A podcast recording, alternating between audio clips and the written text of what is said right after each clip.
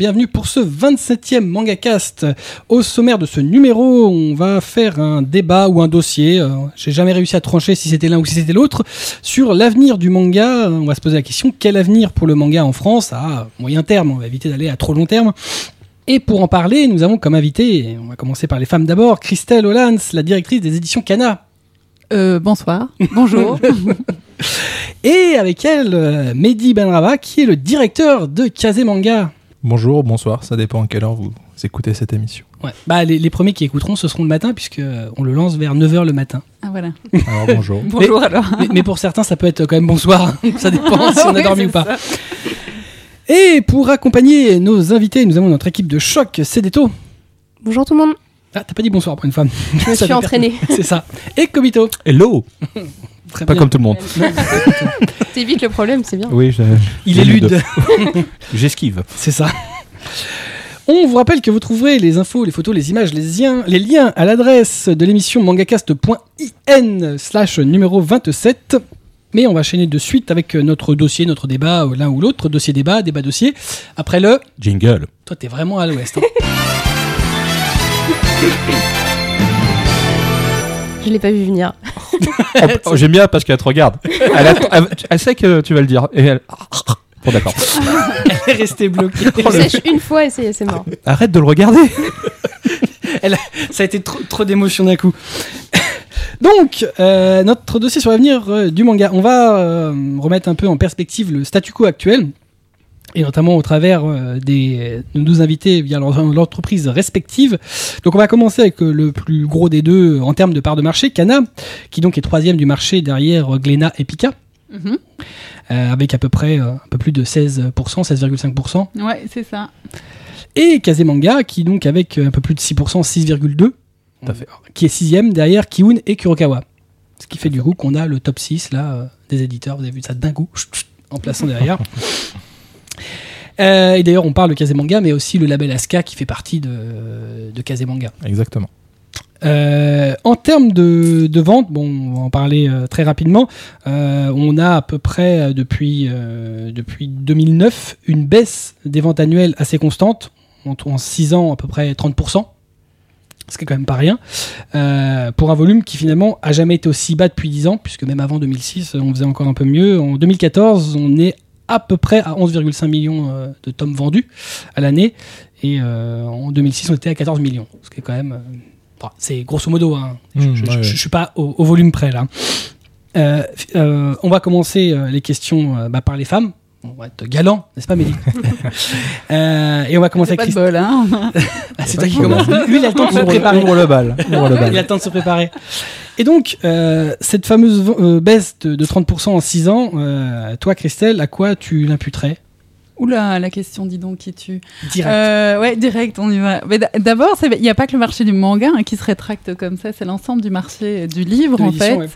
Hein, le, le phénomène euh, que tu décris là, il existe aussi en bande dessinée. Alors, à quoi il est dû? Écoute, euh, il y a peut-être de moins en moins de lecteurs, euh, forcément, avec le, milieu de l'entertainment et tous ces jeux vidéo, ces émissions, feuilletons et autres, fait qu'aujourd'hui, au niveau du divertissement, euh, tu sais plus où donner de la tête et je crois que ben il y a moins de moins de gens qui lisent euh, de la bande dessinée ou en tout cas qui en achètent.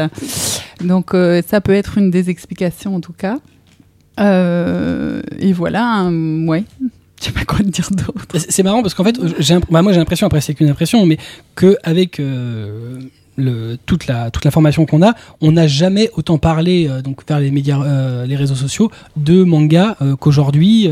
tout le monde est au courant des derniers chapitres X ou Y, des sorties, des machins. J'arrive même à être dépassé par certains trucs quand je vois le nombre de personnes qui connaissent One Punch Man qui n'a toujours pas eu le le plaisir de sortir en France, je suis assez halluciné de voir, c'est pareil.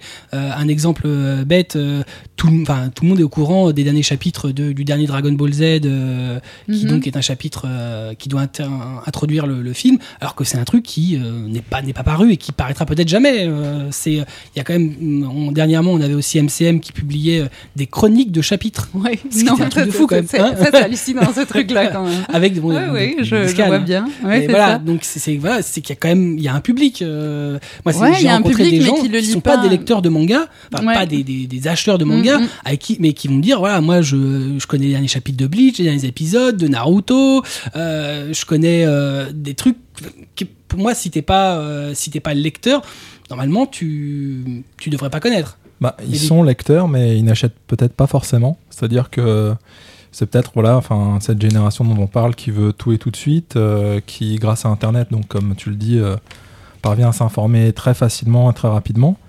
Euh, mais Internet, c'est aussi un moyen de se procurer assez facilement, de, de façon euh, illicite, euh, ce que nous on vend en, en volume relié ou qu'on propose en, en version numérique. Donc euh, je pense que voilà, c'est peut-être aussi une explication. Et puis, bon, d'autre part, il y a quand même aussi la crise. On propose des produits culturels. Si les gens ont moins en moins d'argent, nos produits vont pas être prioritaires dans leur. c'est pas nécessaire à leur survie. Voilà, ça reste de, de l'entertainment. Euh, et puis d'autre part, euh, je pense qu'il y a aussi les. Enfin, voilà, mine de rien, c'est devenu presque rare de voir euh, quelqu'un avec un bouquin dans le train quand, quand je rentre dans ma banlieue nord. Euh, c'est du smartphone, en veux-tu, en voilà, des écrans de plus en plus grands, des jeux euh, idiots. Hein. En fait, j'ai jamais succombé à Diamond Crush, c'est ça ou Je sais pas comment Candy Crush. Candy Crush, voilà. Donc non, voilà, je pense qu'il y a d'autres. euh, L'attention des gens est captée par d'autres d'autres choses via le smartphone, la navigation sur Internet, voilà. Et peut-être que nos mangas papier en pâtissent. Donc euh, voilà, peut-être euh, peut-être des explications. Effectivement. Et c'est vrai qu'on on a le sur les produits culturels, on a des exemples types qui sont très très génériques, mais comme Game of Thrones, qui est une série qui euh, est censée cartonner, dont tout le monde parle. Hum, Quand on voit le nombre d'abonnés qui peuvent vraiment accéder à, à la chaîne, puisque c'est OCS, donc c'est vraiment dans le genre chaîne underground, celle qui est à côté, que personne n'a chez lui, qu'on sait même pas sur quel bouquet ça existe, euh, bah, tu te dis qu'il y a quand même un truc qui est pas. C'est pareil pour Walking Dead, hein, c'est le même, même système, c'est très peu diffusé et euh, en réalité, euh, bah, tout le monde connaît et, euh, immédiatement. Et on a eu l'effet donc MCM avec les derniers épisodes et les derniers chapitres des gros titres du Shonen Jump. Et on a la même chose même sur Première où qui, qui font le- la review du dernier épisode de machin sur la chaîne que la plupart des gens n'ont pas. Mais euh, C'est voilà. pour ça que c'est important de faire des propositions, justement, ce qu'on essaye de faire là chez Cana, qui est pas facile à mettre en place de, de simultrade, en essayant de proposer ouais. voilà, la publication simultanée avec le Japon, même si c'est simultané euh, à peu près dans la mesure où c'est simultané avec le papier japonais en fait, Euh, ce qui permet quand même aux pirates du coup de, de passer dans la faille, mais euh, D'avoir une bonne pense- semaine d'avance. oui, d'avoir quand même une semaine d'avance. Mais malgré tout, c'est pour ça que nous, on trouve euh, que c'est une piste à creuser et qu'on l'a- on a relancé là dernièrement avec Naruto Gaiden, qui est le Mm. spin-off de Naruto, qu'on a réussi à lancer en même temps, premier chapitre, en même temps que le Japon, euh, à un prix défiant toute concurrence cette fois, puisque c'est que 49 centimes le chapitre, ce qui n'était pas le cas de la précédente proposition. Mais moi, je pense que c'est une des pistes, en tout cas, parce que, euh, effectivement, on le sait, le scan- le scantrad, comme tu disais, Mehdi, euh, est plus que répandu et, à mon avis, n'aide pas aujourd'hui que le, euh, que le tout est. que, oui, cette offre euh, simultrade nous paraissait intéressante de, de, la travailler, de la lancer, en tout cas de l'essayer. Et pour euh, visiblement un. En tout cas, cette fois-ci, on a la bonne offre, visiblement, puisque dès la première semaine, on a fait euh, le meilleur lancement de l'iBook Store, par exemple. Avec Sur Naruto. Gaiden, Ouais. Bah, Donc, écoute. euh, ça, ça a été top. on va en rester là parce qu'en fait, on va t'en poser des questions sur Ah, euh, l'offre de Simulpub, mais plus tard. Je te laisse faire. Donc, euh, donc, donc je Ça marche. ne, ne spoil pas d'avance. pardon, c'était prévu. Tout est prévu, tout est scripté. Sauf les interférences. Non, mais ça, c'était un piège de Cana. Faire attention. On est sur écoute. Euh, Ce qui est paradoxal, euh, finalement, on parle de, de baisse de vente constante, euh, c'est qu'il n'y a jamais eu autant de visiteurs dans les salons spécialisés, particulièrement Japan Expo. Chaque année, on verra encore cette année si c'est le cas, mais chaque année, il y a toujours plus de visiteurs. Euh, mais c'est aussi le cas sur d'autres événements. On a des événements qui se créent et qui se montent un peu partout en France. On n'a jamais eu autant de chaînes spécialisées. Bon, avant, on n'en avait pas, et maintenant, on a une live puis euh, J1. euh, et on n'a pareil, jamais eu autant de diffuseurs d'animés euh, différents, entre Crunchyroll, ADN, Wakanim, Youster et euh, prochainement Netflix, qui va proposer au moins une série, euh, qui propose déjà, déjà une Ouais, série en inédite, déjà, en fait. ouais. Night of Sidonia, et qui proposera Seven Deadly Sins par la suite. Malgré ça, on a quand même des, des, des, des chutes de, de vente de manga, euh, paradoxalement, même si, et on va le, un peu mitiger ça, le dernier semestre de l'année a quand même euh, infléchi la courbe. Ouais, plus que Hmm. le dernier semestre, hein, les derniers six mois en fait, de Ouais. 2014. sont- Bah, un ont semestre, euh, de- c'est pas six mois Non Ah, semestre, oui, pardon, excusez-moi. Bah- bah alors Purée, je suis crevée. C'est les médicaments. Tout c'est va bien, c'est nouveau Cana. ok. Bon, Soyez et, euh, sympa. Elle a reçu le Christelle. bulletin trimestriel de sa fille, elle est encore dedans. Ouais, c'est ça, ça va pas du tout. Mais euh, ouais, tout à fait, ça remontait après une, euh, les premiers six mois un peu catastrophiques de l'année passée. Et visiblement, cette année-ci, on est reparti, euh, puisque à fin avril, euh, c'est toujours très positif pour le marché dans son ensemble, euh, de fait. Ah, il était temps un peu d'affléchir la courbe. Tout à fait, oui. Il y a des newcomers qui, qui sont invités dans le, dans le top et qui, je pense, font du bien au marché. Donc, euh, c'est effectivement une très bonne nouvelle.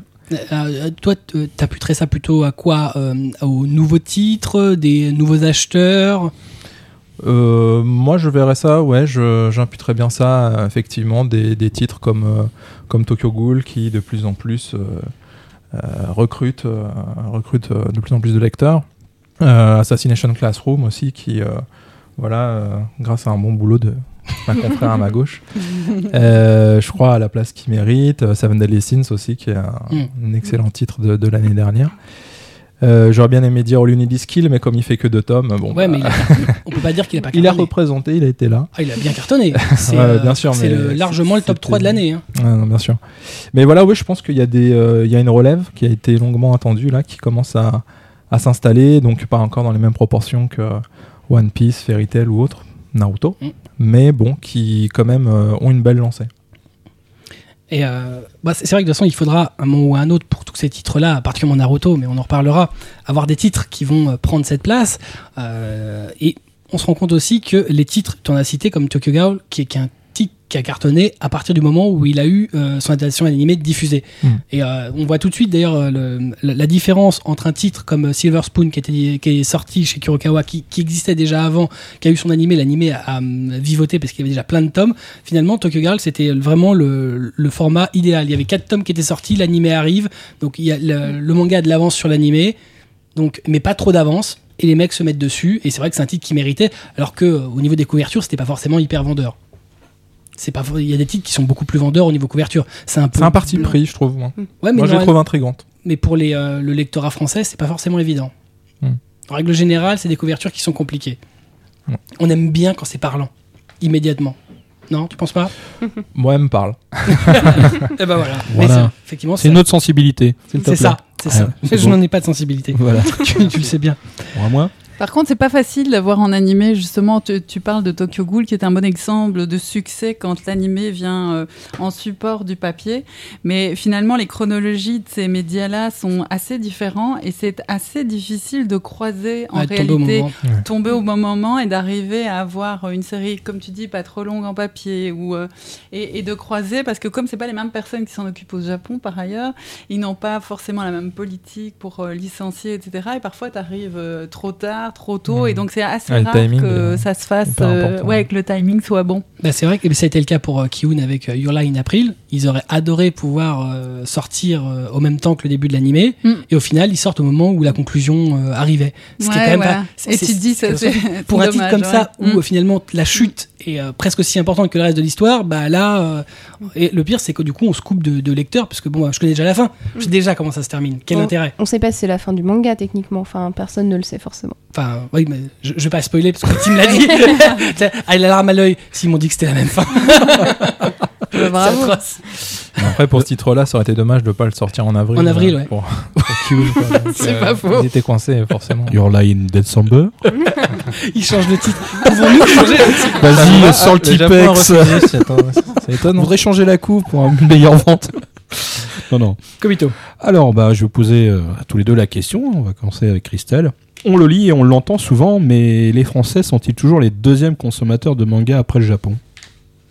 À, à date, oui, normalement, oui. Alors bien loin derrière le Japon, Je- mais c'est effectivement le pays euh, second marché, ouais. Ouais, on est toujours statu quo, on n'a pas changé depuis, euh, avec Ah. tous les nouveaux pays qui, qui s'y mettent. A priori, non. Je, je sais que l'Allemagne, enfin, il y avait les États-Unis, forcément. Je sais que l'Allemagne aussi, euh, c'est un marché de vraiment de plus en plus important, mais oui. Okaze est très fort. Euh, Kazé grimpe. euh, Ouais, bien, hein. grimpe bien. Mm. Il, sait, il sait y faire, le Patrick. R Patrick. Donc oui, mais je pense que Ouais, pour le moment, on est toujours, on est bien alors. Donc on est, euh, on est bien placé. Oui, mais c'est pas une compétition. hein. Non, non, mais Non, mais c'est ça- c'est ça- ça. ça non, voudrait mais dire c'est qu'on parce que ça revient régulièrement cette question. euh, Qu'ont les Américains et qu'on n'a pas nous. Hmm. Voilà, par exemple, au vu la masse Ah, de, de possibles euh, lecteurs, euh, ça, je veux dire, une ville, c'est l'équivalent du, de la France, quoi. Ils s'y s'y mettent, on est mort, quoi. On sera jamais le voit les choses on sera plus les deuxièmes. Ah non, mais on aime bien s'en s'en glorifier, donc faut pas qu'on perde ça. On n'est pas pro souvent Ah bah, premier. En tout cas, c'est vrai que c'est ce que disait euh, euh, comment Raphaël Penn de- de Vise, c'est que on est en tout cas le marché le plus qualitatif après le Japon. Ah bah voilà, c'est. Vrai qu'on a une exigence. euh, ouais, on tient vraiment à sortir des produits le plus proche possible de, de la version japonaise, qui est pas forcément le cas au- en Allemagne où ils ont fait sauter les jaquettes. Enfin voilà, c'est vrai que Apparemment, d'après ce qu'il disait, c'est qu'on est le seul pays à avoir les jaquettes. Apparemment, il n'y en aurait nulle part ailleurs. Ah bah, c'est bien possible. Je m'en remets à Mais en fait, nous, nous sommes a priori euh, rarement lecteurs de titres euh, en version euh, allemande, espagnole, italienne. américain, c'est sûr, ils n'ont pas de jaquette. Hmm. En Espagne, non, hein, ça dépend, je crois que. ouais. Ah bon? Après, ça dépend, ils le gardent peut-être que pour les Deluxe, mais euh, il me semble qu'en Espagne, par exemple, ils les gardent, mais bon.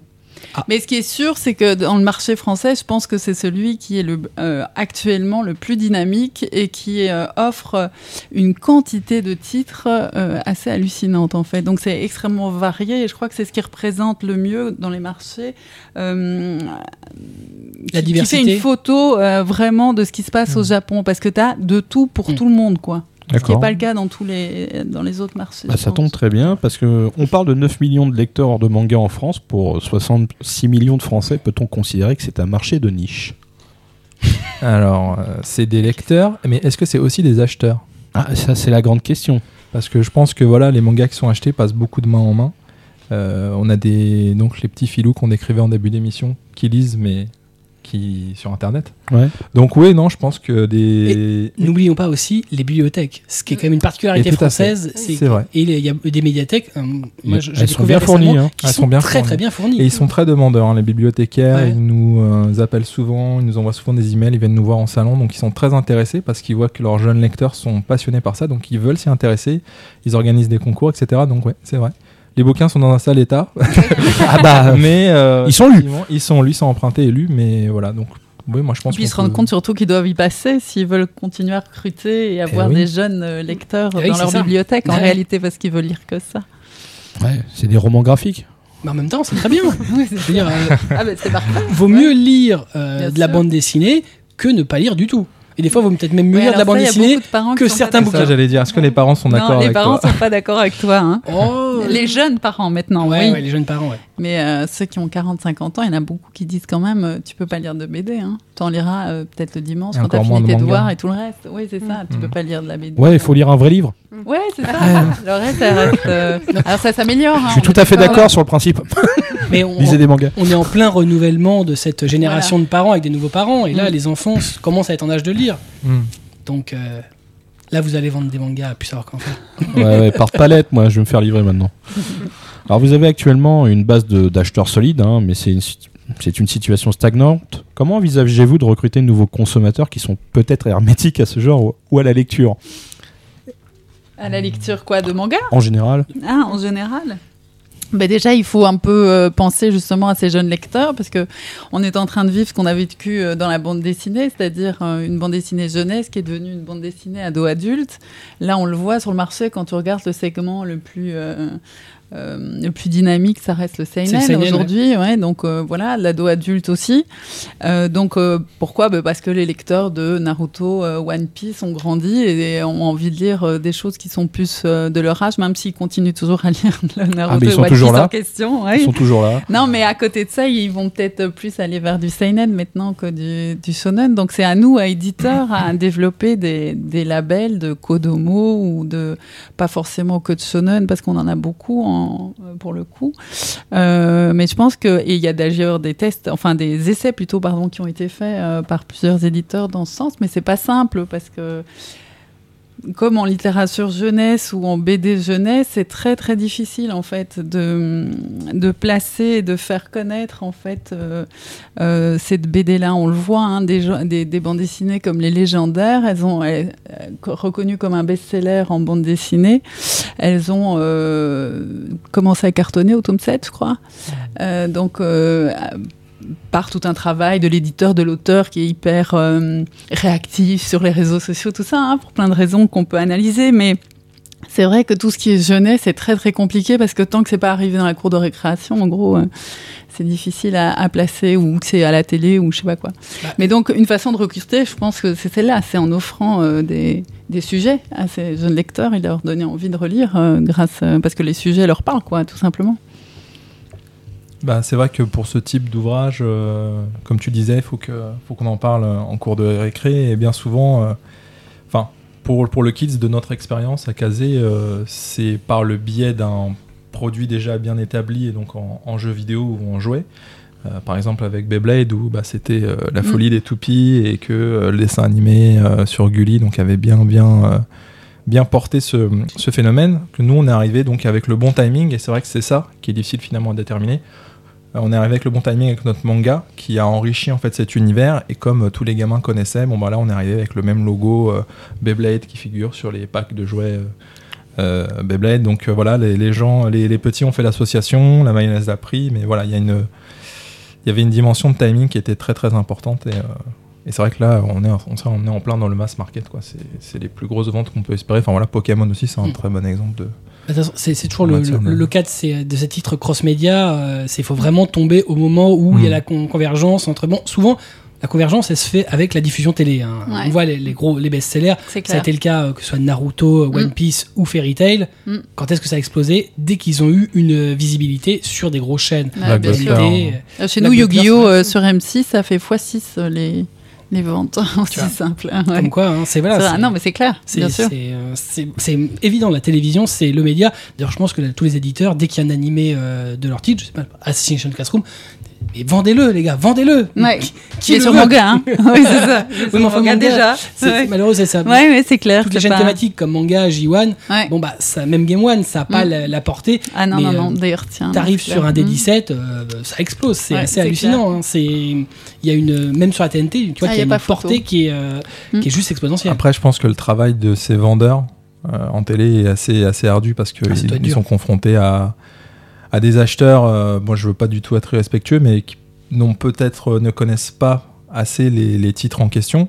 Et quand on leur fait le pitch, voilà, Assassination Classroom, euh, l'histoire d'élèves qui doivent euh, tuer Tu leur prof. prof. Alors, vous, Pas non, simple. ça, Ça, vous voulez prenez pas Je comprends pas. On a un créneau Donc, à 2h du matin. Oui, voilà, ou alors très tard le soir. Donc l'intérêt est moindre.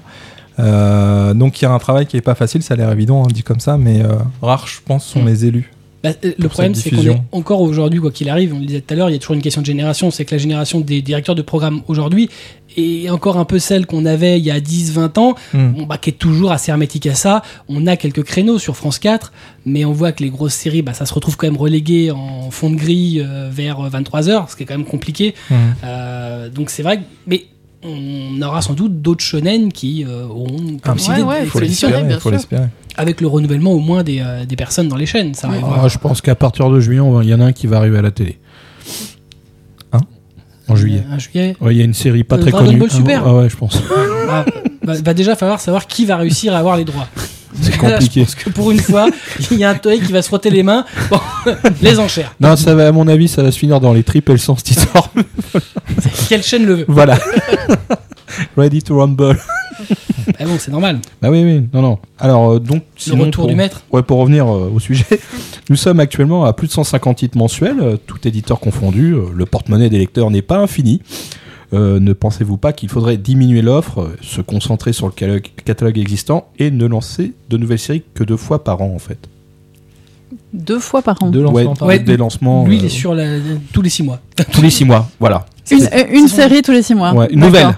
Mm. Ni d'avoir un créneau. en fait. Voilà un créneau. Genre, on a bien, on a, on a Et t'as bien. pas, t'as pas intérêt à te louper sur ton Non mais voilà, au moins on pense peut bien préparer. ouais.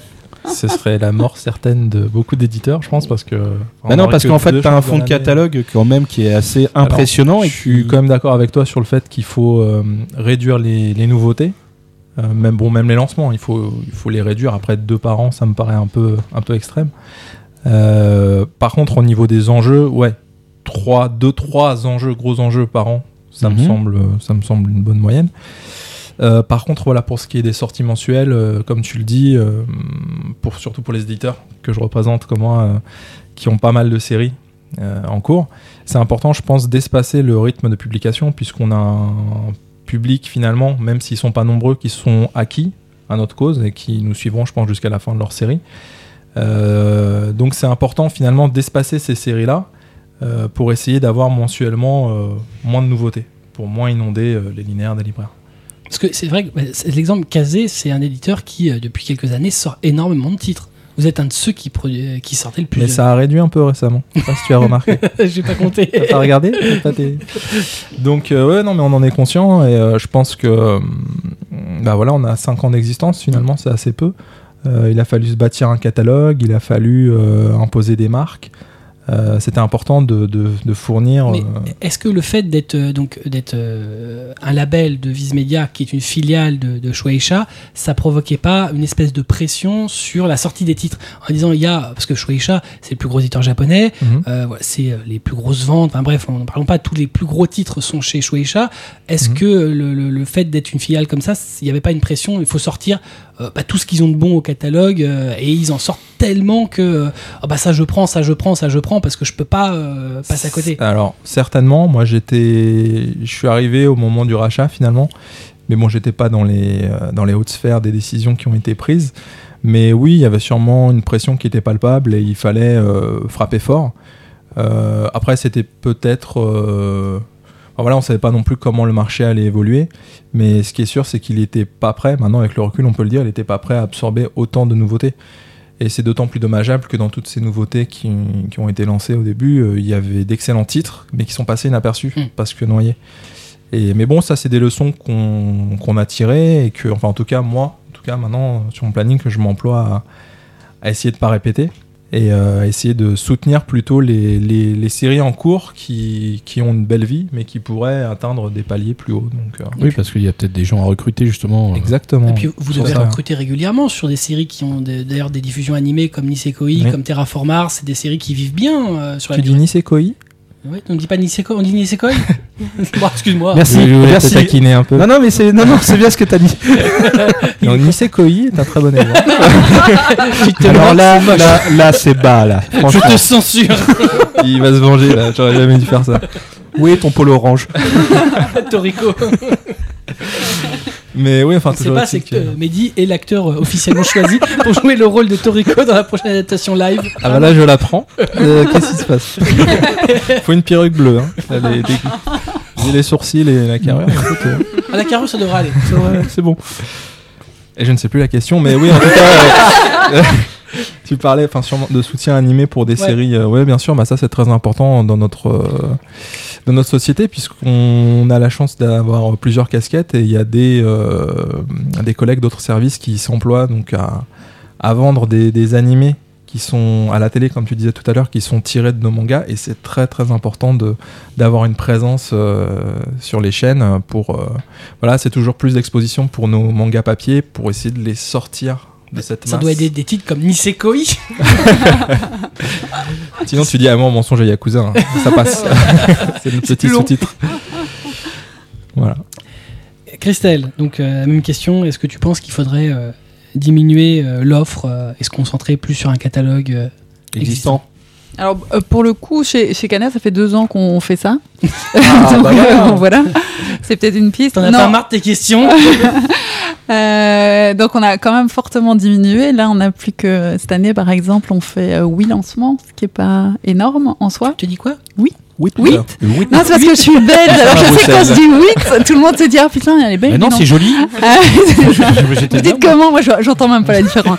Donc 9, 7, 8 9 moins 1. lancements, euh, ce qui est pas énorme, euh, surtout euh, comparé à nos concurrents. Donc euh, ça fait un moment qu'on s'était dit ça. En même temps, c'est pas si simple que ça parce que comme l'expliquait d'abord les arguments de Mehdi, mais il y a aussi le fait que hum, d'abord tu dois toujours être présent et qu'en manga, comme vous le savez, c'est quand même très très compliqué de faire vivre un fond. Euh, c'est c'est compliqué de continuer à parler d'une série quand elle en est à son euh, 50e tome, euh, même moins, hein, dixième tome, vous commencez à ramer galère euh, parce que le libraire a justement beaucoup de nouveautés à traiter et préfère se focaliser là-dessus.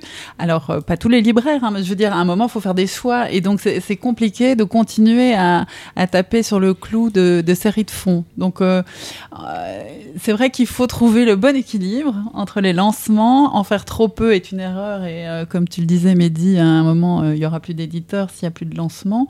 Euh, voilà. Et nous, on n'a pas encore trop trouvé comment arriver à mettre à- à- en, en avant des séries. Alors, ne parlons même pas des séries finies, parce qu'alors là, euh, J'avais justement j'avais un une poids question. mort Ouais. derrière. J'avais une question hors série entre guillemets. Euh, Ouais, Par exemple, bah le dernier tome de Zipang est sorti. ouais. Pourquoi ne pas en reparler une dernière fois Genre voilà, c'est- Alors, tout on il est en a là. parlé beaucoup sur nos réseaux et sur notre site, etc. Mais en librairie, ça n'intéresse personne de parler de Zipang. C'est bizarre. Parce que la série est trop longue, à part les convaincus euh, qui ont adoré, hein, on est bien d'accord. Mais- Mais, euh, c'est deux pelés et trois tondus. Tu vois, ça c'est une particularité un peu. Alors je sais pas, si, je pense même que c'est milieu d'édition, mais euh, euh, dans la euh, dans l'agroalimentaire, Mhm. quand tu as un produit qui marche, un Danone taille fine euh, bateau, euh, tu fais pas de pub. Par Non. contre, tu relances si ça ne se vend moins. Par- et alors que euh, nous, dans le milieu du manga, c'est totalement le contraire. C'est on aide à la sortie, donc on sait pas. Ouais. Éventuellement, bah, s'il fonctionne bien et qu'il va y avoir l'événement de la sortie d'un tome machin, que- hop, on va relancer une petite sauce dessus. Il y aura même des goodies, des machins. Par contre, si ça fonctionne pas, terminé, il n'y a plus rien. Ah non, mais on essaye, enfin, je sais pas, euh, Fizz, mais j'imagine c'est pareil. Nous, on essaye de remettre en avant, euh, mais les, les libraires n'en veulent pas. Oui, mais Les euh, séries longues, peut- etc. Peut-être faire une, une campagne de publicité, un truc, euh, non? Sur une série qui se vend à 2000 exemplaires, c'est de tirer faut- une balle dans le pied, quoi. hein. C'est un peu Mais compliqué. hein. C'est que un, peu, relancerait c'est pas un peu la réalité de la- des coulisses finalement, c'est-à-dire qu'il faut choisir ses combats. Et euh, les séries qui marchent bien, qu'est- qu'est-ce qu'il y a Combien d'exemplaires il y a derrière ce bien? Parce que c'est en général pas non plus euh, terrible pour le marché et il faut enfoncer le clou. C'est vraiment, je pense, devenu de plus en plus difficile d'imposer des licences. C'est vraiment un travail euh, sur la durée. Donc quand on a une étincelle, faut vraiment en faire un, un feu de camp parce que, parce que peut-être que ça se représentera pas. Et puis c'est c'est ce qui va peut-être te permettre de soutenir tes autres sorties derrière. Exactement, si en plus ce sont des séries issues du même magazine, faut, faut trouver ces locomotives. Hmm. Et après, greffer des wagons, mais un wagon, ça reste qu'un wagon finalement. Enfin voilà, je, je sais pas si mon image était terrible. c'est- c'est pas mal, vous hein. exprimer sur mes images pourries. d'avoir l'image de Shoginton. Chou-chou. Voilà. Très Non. bien. Donc euh, sinon, euh, dans les années 90, hein, euh, le peu de titres proposés, 15-20 à peu près, euh, a assuré des ventes impressionnantes, euh, même pour des titres moyens. En 2015, avec ses 150 titres chaque mois, euh, proposer un nouveau titre, même un best-seller, euh, est- est- est-elle une prise de risque? Alors, qu'est- qu'est- qu'est-ce qui te dit au moment où tu achètes ta licence C'est un best-seller déjà? Bah, par exemple, quand tu as acheté Assassin's Classroom, tu savais qu'au moins au Japon, c'était un Voilà. best-seller. Ah oui, mais Gintama aussi, c'est un best-seller. non, non, mais c'est- non, non, mais justement, juste- parce que tu sais que c'est un best-seller sur place, tu dis, bah oui, ça potentiellement on peut essayer de le vendre. Enfin, tout n'était pas adaptable forcément au marché fr- bah, européen en tout, tout du moins. Ouais, non, Mais, euh, ce serait, ce serait mais en euh, fait, bah, ils sont- sinon. Gintama serait un succès. Et euh, mais Voilà. voilà. donc est-ce que euh, même quand vous- c'est une quasi certitude, en tout cas vendue comme telle, euh, est-ce que ça reste euh, un gros doute euh, quand ça arrive sur notre marché? Bah, C'est-à-dire que si tu n'entoures pas ta licence au moment du lancement, comme tu disais, en faisant, bon, chez Kana, nous, on, appuie un titre pendant ces cinq premiers tomes, en tout cas, quoi qu'il arrive, quels que soient les résultats, notamment parce que le nombre de, enfin, le nombre de sorties à l'année t'oblige à le faire parce que tu n'as pas assez de recul pour savoir déjà si... Enfin, tu as des indices, mais tu sais pas si c'est un best-seller ou pas. Euh, voilà. Donc, nous, on appuie de toute façon toutes les séries euh, dès le démarrage. Après, euh, ouais, c'est une prise de risque, quoi qu'il arrive. hein. On a, Mhm. à mon avis, tous les deux dans nos catalogues, des séries qu'on trouvait évidentes, euh, sorties de magazines énormes, best-sellers et assez potentiellement euh, tout à fait euh, adaptables au marché français qui n'ont pas du tout marché. Donc, euh, oui, bien sûr qu'il y a une prise de risque. Et en plus, quand tu choisis, il faut pas croire que, enfin, c'est peut-être pas ce que tu disais non plus, mais qu'un best-seller japonais va te faire systématiquement, même à 90%, un, un succès en France. hein. Sinon, ce serait super simple d'être éditeur en France. Je confirme totalement. Et puisqu'on parle Ouais. d'exemples précis, Assassination Classroom en l'occurrence, je suis pas convaincu qu'il aurait suffi de le poser sur la table, sur les rayons de libraire le jour de sa sortie pour que ça cartonne. Enfin, personnellement, personnellement, moi, je trouve que rien que les couvertures Exactement. sont challenging, comme on dit dans le métier. Euh, Je suis content que quelqu'un dise la même chose que moi. Je n'ai pas cessé de le dire. Tout le monde me dit le Eh oui. contraire. Moi, je dis que pour C'était français, euh, Oyasumi Poon le retour, quoi. Enfin, qu'est-ce que c'est que c'est tout jaune, quoi. moi, ça m'a fait penser à Final Fantasy. Euh, les Japonais, ils se permettent de coller un logo. Allez-y, les gars. Il y avait vraiment. En même temps, euh, ils se voient. Hein. c'est des Oui, non, couvertures qui c'est- se voient. se voient, En ça, magasin, toutes tu les. côte à côte, mais il faut euh, entre guillemets capter le délire, je Mm. pense. Ouais, Et enfin voilà, rien que la couverture, à mon avis, c'est assez représentatif euh, du fait que c'était pas pas évident. Le, le- le truc, c'est qu'avec un titre euh, spécifiquement comme ça, c'est qu'une fois que t'es dedans, bah pour toi c'est évident et tout le reste, et même c'est même heureux d'avoir euh, le nouveau délire couverture après couverture. Mais Mhm. faut arriver à capter la personne. Et en France, euh, les éditeurs, il y a plein d'éditeurs qui sont euh, cassés la gueule avec une couverture qui, euh, Ouais. euh, bah on n'entrait pas dans le jeu et, et ça peut complètement détruire un titre. Ah, ça c'est clair. hein. Le problème, c'est qu'on a ce cadre japonais qui ne nous permet pas de faire ce qu'on veut non plus. Alors parfois, oui. Ça Mhm. dépend, euh, Ça dépend des éditeurs. licences et des éditeurs. hein, parfois, il y a- voilà. Mais euh, où, où on est obligé de faire euh, soit une reproduction euh, sans rien changer. Euh, tu dois le savoir, toi qui euh, travailles là-dedans. Cédéto est graphiste. euh, Voilà, pour, c'est euh, ça. Dans une petite entreprise de manga euh, de campagne. C'est d'ailleurs parfois Pas assez chez compliqué. c'est ça. Mais donc, euh, donc voilà, parfois on peut rien faire et on peut rien toucher. Parfois on peut le faire, mais qu'une partie. Et donc tu te retrouves avec des couvertures où franchement, euh, à la limite, t'es même pas convaincu toi-même et t'as pas Mhm. d'autre choix. T'as t'as fait un maximum. Mehdi avait raison. Poun Poun voilà. qui est chez toi.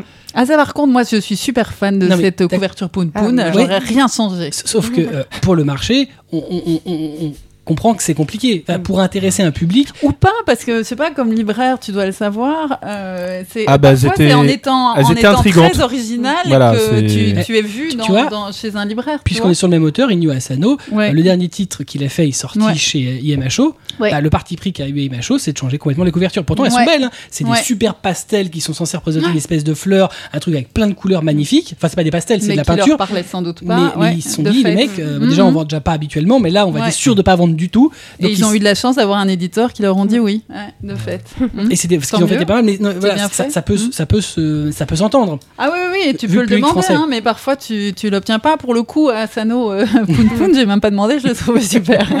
Donc voilà. Mais, euh, mais bon, ouais, c'est assez Mais- compliqué. Enfin, Et puis de toute façon, on a le public qui risque aussi de gueuler euh, derrière. Ouais, les quand pas originales, pourquoi vous avez changé ça Mm, Oui, bah il y a des Mais raisons. des fois, ça pour aller, euh, d'accord. ça pour aller sur les réseaux sociaux. Des fois, les ventes suivent quand même, donc il faut pas forcément les, lire. Et euh, Mehdi, par exemple, euh, je veux dire, est-ce que t'es, t'es plus- enfin, est-ce que t'as été plutôt serein, par, par exemple, pour une sortie pour euh, Twin Star Exorcist avec les couves Je veux dire, ça parle tout de suite. C'est euh, ce que tu dis, ça va capter tout de suite. Je pense qu'on sait où on met les pieds assez directement. quand- Là, parce que à première vue, il y en a plus en stock. hein. Je peux plus les commander. Ah bah il y a de là. voilà, c'est la bonne nouvelle. c'est ça que je dis moi. Voilà. Non, non, bah là, en l'occurrence, euh, il y a... Enfin, c'est- c'était un- c'est intéressant là, ce- ces discussions qu'on avait autour de, de Asano parce que moi je trouve ça intéressant. Du coup, c'est Yemacho. Hein, le... Yamacho qui Ouais. fait euh, la fille de la plage. Parce que du coup, c'est intéressant, je trouve, pour un éditeur. Enfin, moi, j'ai l'exemple de Ikigami chez nous, où euh, nous a autorisé à partir sur complètement autre chose par rapport à, leur édition. Euh, dans leur édition, Fujimoto, donc le, le héros, est enfermé dans un petit rectangle en tout petit et euh, toute la couverture est blanche finalement. Il y a juste Ikigami qui ressort en lettres noires sur fond blanc. Et euh, bah, Raphaël, à l'époque, avec, euh, avec euh, son équipe graphique, ils ont eu la bonne idée finalement de, vraiment partir sur une ambiance oppressante, complètement à l'image du, titre. Et c'était des couvertures sombres avec une, un- une planche dans le fond, voilà, une image assez, assez oppressante, vraiment ambiance thriller. Et je trouve que là, le travail d'éditeur est vraiment intéressant. D'adapter le titre à son marché pour capter le public qu'on veut capter. Donc là, moi je trouve que Et voilà, c'est ce genre de-. Ça- moi je savais même pas que c'était pas la couverture originale japonaise et c'est euh, ça fonctionne super bien effectivement. Bah voilà, c'est donc bon. Et pour ce qui est de Toon Star Exorcist, là, il n'y a pas vraiment de, de prise de risque euh, particulière. Fallait par contre un logo qui tabasse. Ouais, et, Et, il, euh, il tabasse. Et ben merci euh, Visues. C'est vrai Notre, euh, ouais, je, je vous livre un petit scoop là comme ça. Bah, c'est sympa. On est à la radio. Euh, non, ouais, voilà, parce que euh, ils avaient commencé à travailler sur leur logo et puis ben on s'est dit que euh, c'était pas la peine qu'on qu'on aille plus loin dans notre créa à Très nous. bien. On nous a fait gagner du temps. On l'a un peu sublimé quand même. Vous comparerez avec l'édition euh, Visues. Non, non, mais bref, voilà, ça c'était important. Par contre, le logo, faut vraiment pas sous-estimer cette euh, cette partie du travail. quoi. Ah oui, de toute façon, euh, il est top accrocheur. Genre, c'est, voilà, On en parle c'est- pas c'est- assez. C'est agressif et Après, a ils ont vraiment fait un beau qui font travail. des logos en comics sans MS. Ah, ça va. Il, nous, ben- éc- il nous écoute. Il nous écoute. Bah, donne Arrête des de- noms. non, il, il sait. Là, Arrête reçois un de- message. Arrête de lui balancer. C'est vous régler vos comptes en fait. Ah non, moi j'ai rien à régler, moi. Voilà. Euh, on va passer un peu un sujet euh, à côté, puisqu'on parle des, des baisses de vente, euh, mais du coup, on constate aussi à côté, et on a un peu parlé à côté, des fermetures régulières de librairies spécialisées. On entend beaucoup de parler de fermetures. Dernièrement, il y en a encore une qui a fermé euh, sur Paris. Bon, on entend beaucoup moins souvent parler d'ouverture. Ah, pourtant, il y en a un. Et justement, de, de spécialisé manga Ouais. Ah, spécialisé manga, spécialisé BD, manga, oui. Il y en a plein qui Bah, Il y a de la BD, ouais. La- mais la, la- BD se Mais porte SP mieux. manga, t'as raison, peut-être pas. Bah, SP manga, à une époque, on en avait Ouais. énormément. Ça s'ouvrait tous les Mm, mois. mm, mm. Et euh, bah, maintenant, ça se ferme tous les mois, en fait. C'est- l'effet inverse. Euh, Est-ce qu'on va finalement un peu vers la fin programmée du détaillant qui pouvait conseiller le lecteur? On se rend compte aussi, d'ailleurs, et c'est un peu le, le sens de la question, c'est que euh, tous les titres un peu originaux, euh, donc pas les blockbusters d'emblée euh, qui ont leur, la communication qui est tellement tout le monde parle, donc on y va forcément. Bah, tous ces titres-là, bah, ils se vendent de moins en moins parce qu'il n'y a plus personne pour les conseiller. Mm. Ah, bah, on en parlait tout à l'heure, un exemple comme Poon Poon, si on n'a pas un type pour conseiller, Mm. mais jamais on va vers un titre comme ça. Mm, mm, mm. C'est pas c'est pas envisageable. Il y a plein de titres comme ça, mais euh, bah, on en parlait tout à l'heure chez Kaze Ikigami. euh, malgré euh, ses qualités, si on n'a pas quelqu'un pour euh, Des prescripteurs. Ouais, mais même bien, bah, encore chez Kazé, puisque moi je sais que j'étais prescripteur sur euh, Suicide Island. Si on n'a pas quelqu'un pour dire voilà ce que c'est, voilà où c'est, voilà comment c'est, mec il voit Suicide Island. Non mais je vais pas pouvoir, je vais pas pouvoir lire ça. Tu, tu vas Ouais, c'est juste et, et les libraires spécialisés jouaient ce jeu-là, jouaient ce rôle-là qu'on a de moins en moins parce qu'aujourd'hui on a de plus en plus de ventes de- bah, par internet, euh, on- dans des grandes surfaces euh, culturelles ou non culturelles où il y a plus de où il y a plus personne pour conseiller où ils connaissent pas. Ouais. Bah, ça rejoint peut-être euh, ce que tu disais tout à l'heure en début d'émission, enfin ce qu'on disait, je sais plus exactement qui disait ça, mais grâce à Internet, on peut se renseigner hyper facilement. Et enfin, je sais pas trop comment au quotidien ça se passe euh, avec tes clients, euh, mais peut-être que souvent les gens viennent en boutique et savent déjà ce qu'ils cherchent parce qu'ils se sont renseignés, il y a eu un buzz, ils ont entendu parler de ci ou ça. Donc peut-être qu'ils ont déjà une idée en tête et c'est au contact après du libraire. Euh, le libraire après peut peut-être euh, les orienter sur euh, un autre titre. Mais c'est vrai qu'à la base, voilà, l'information est devenue tellement facile d'accès que. Mais les titres un peu underground, parce que le problème du net, c'est que c'est une formidable, ça met formidablement bien en lumière les gros titres, mais beaucoup moins les titres, euh, les plus petits titres. On entend parler partout. Il y a des titres Mhm. qui vont devenir évidents. Bah, euh, chez, euh, ne parlons pas de Naruto chez Kana, car Na- Naruto vit presque tout seul. Mais Blue Exorcist, dès qu'il y a un nouveau tome qui sort, on en parle, ça fait un événement. Dès qu'Assassination Classroom sort, bah, les gens en parlent, ça fait un événement. Mais par contre, dès qu'on va avoir des titres un peu plus confidentiels maintenant, qui ont toute leur qualité, bah Internet finalement met plus vraiment ça en lumière. C'est si on va pas chercher, on n'a pas. Et le libraire, c'est vrai qu'il l'orientait vers des choses. Bah, j'aime ça. Qu'est-ce que vous me conseilleriez autour de ça? Internet, ça regorge aussi quand même de blogs où il y a des connaisseurs qui, qui euh, mettent en avant ces lic- licences dont tu parles, comme Suicide Island, où je suis sûr, il y a Semi Poon Poon, donc il y a quand même des journalistes, le blog du Monde par exemple, je sais qu'ils nous ont fait pas mal de belles chroniques. Euh, donc euh, il y a des prescripteurs aussi quand même qui, voilà, qui, qui aident. Mais je suis d'accord avec toi, euh, le libraire spécialisé reste quand même. Enfin, puis en plus, il y a le conseil et sur place directement On euh, le livre ce que c'est. sous les yeux que tu peux feuilleter, et même si Internet avec toutes les pages de manga preview, la commande le lendemain chez toi, euh, ça remplacera jamais euh, le livre physique avec le conseil qui va bien et Puis l'environnement qui va bien. qu'il peut y avoir. Tout à fait. on bien on sûr. le prend, on le lit dès qu'on est sorti. Mmh, bien sûr. Et c'est- malheureusement, c'est quelque chose qu'on a de moins en moins. Et on se retrouve un peu prisonnier, bah, soit juste de la couverture sur Amazon, Mmh. soit bah, de- de- du choix euh, qu'a fait le libraire euh, généraliste. Bah, on parlait de, Twin- de Twin Star, j'ai du mal à parler. On parlait de Twin Star Exorcist tout à l'heure. Euh, nous, ce qu'on essaye de faire à notre niveau en tant qu'éditeur, c'est de, euh, d'offrir des, des, des primes, de proposer des primes. Donc, en l'occurrence, euh, il y a trois ex-libris exclusifs qu'on, qu'on a fait, dont un, donc avec trois visuels différents à chaque fois, dont un trouvable qu'en librairie spécialisée, pour aussi inciter les gens finalement à négliger aucun réseau euh, et donc à aller se procurer le, le livre à son lancement euh, dans ces boutiques-là. Le problème, c'est que si tu veux tous les ex-libris, faut que tu en achètes 6. Mais c'est là la manœuvre. Faut en offrire. non, non, non. Je pense quand même les que les gens sont raisonnables. Les gens sont raisonnables, mais on choisit le, on a choisi le plus beau visuel pour les librairies spécialisées, bien entendu. Ouais, Je crois qu'il il est joli, il est pas d'accord. J'ai essayé. Il est sympa. Ah non mais là, euh, il est bien, il est bien, il est bien. On constate, euh, je le disais, que, que la baisse globale des titres euh, qui sont moins bankable accompagne donc ces, euh, ces fermetures. Moins il y a de librairies spécialisées, bah, moins les titres euh, underground se vendent, enfin arrivent à être mis en avant. Est-ce que vous pensez pas qu'il serait un- une bonne chose d'aider ces détaillants? Par des opérations diverses et variées, euh, spécifiques, euh, justement pour relancer bah, tout ce fonds de catalogue qu'on va pas trouver à la FNAC. La, FNAC a pas de, de, cad- de fonds de catalogue. On a la Commercialement, t'as pas le droit euh, de proposer une OP à l'un et pas à l'autre, à part comme euh, Bon. fait euh, Kazé en soi. euh, Ah bon Mais euh, donc euh, oui, euh, mais on fait, hein, de tout- non, tu trouves pas à Yakuswap Euh, ouais. je crois, crois que Glénat aussi fait une opération en ce moment là, exclusive à la FNAC. Mais J'ai trouvé des ex, euh, comment des, des bouquins exemplaires, euh, enfin avec des chapitres de Black Butler, non Ou j'ai rêvé C'est le bouquin là Avec, euh, vous avez pas Ouais, fait effectivement. Ah Mais je l'ai pas ça moi. Exclusive Ouais, FNAC. Eh, Alors avec les Ouais, chapitres. Où est ma différence T'as raison. Mais, mais c'est-à-dire qu'on essaye de, De quoi de faire un petit peu pour tous les réseaux. si Ah bah veux. tu vois, je les ai mais- pas, donc c'est pas le pour tout le monde. Non, la Fnac, tu sais comment c'est. Hein Ah bah c'est la Fnac. Ils font Je n'ai rien à dire sur ça. Il peut se Mais- trouver nulle mais je part crois ailleurs, sur, comprise. Je ouais. sais pas, tu me corrigeras si, si j'ai tort. Euh, Est-ce qu'on t'a proposé l'opération One Piece? Euh, les achats, ouf, oui, avec les bouquins, oui. Euh, T'en achètes trois ou un truc comme T'en ça. achètes deux, t'en as un gratuit. Ouais. Donc tu pouvais l'avoir aussi. Je pouvais celle-là. Donc c'est général, ok. Voilà, c'est juste qu'elle stagne tellement la série que maintenant faut, faut arriver à vous relancer tout ça. C'est pour ça qu'ils ont fait Et puis ça. la PLV, t'as vu Puis- La. PLV de. Et puis il faut juste comprendre euh, la, la question des couleurs sur le- l'arrêt. Le truc Voilà. est énorme, la PLV. Oui, c'est ça. Voilà. T'as juste pas la place pour la mettre. Bah, j'ai toutes les Ouais, autres de tout le monde, donc je vais pas en rajouter une.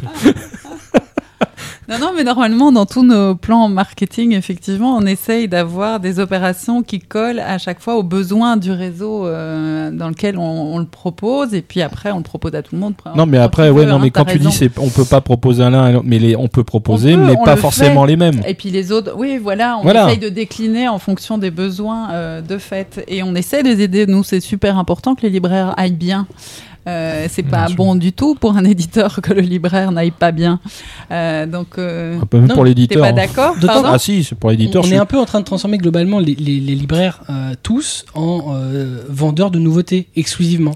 C'est-à-dire qu'on trouve maintenant dans les librairies, moi je regarde des librairies euh, généralistes BD qui font que de la BD, mais euh, en manga on va trouver euh, alors, soit les blockbusters, on va trouver du One Piece, du Naruto, du Fairy Tail, du 1 au dernier, il n'y a aucun problème. Mm. Par contre, tout ce qui est titre un peu middle seller, euh, alors je parle même pas des euh, 2000 exemplaires et moins, Mm. là on trouvera que les derniers tomes.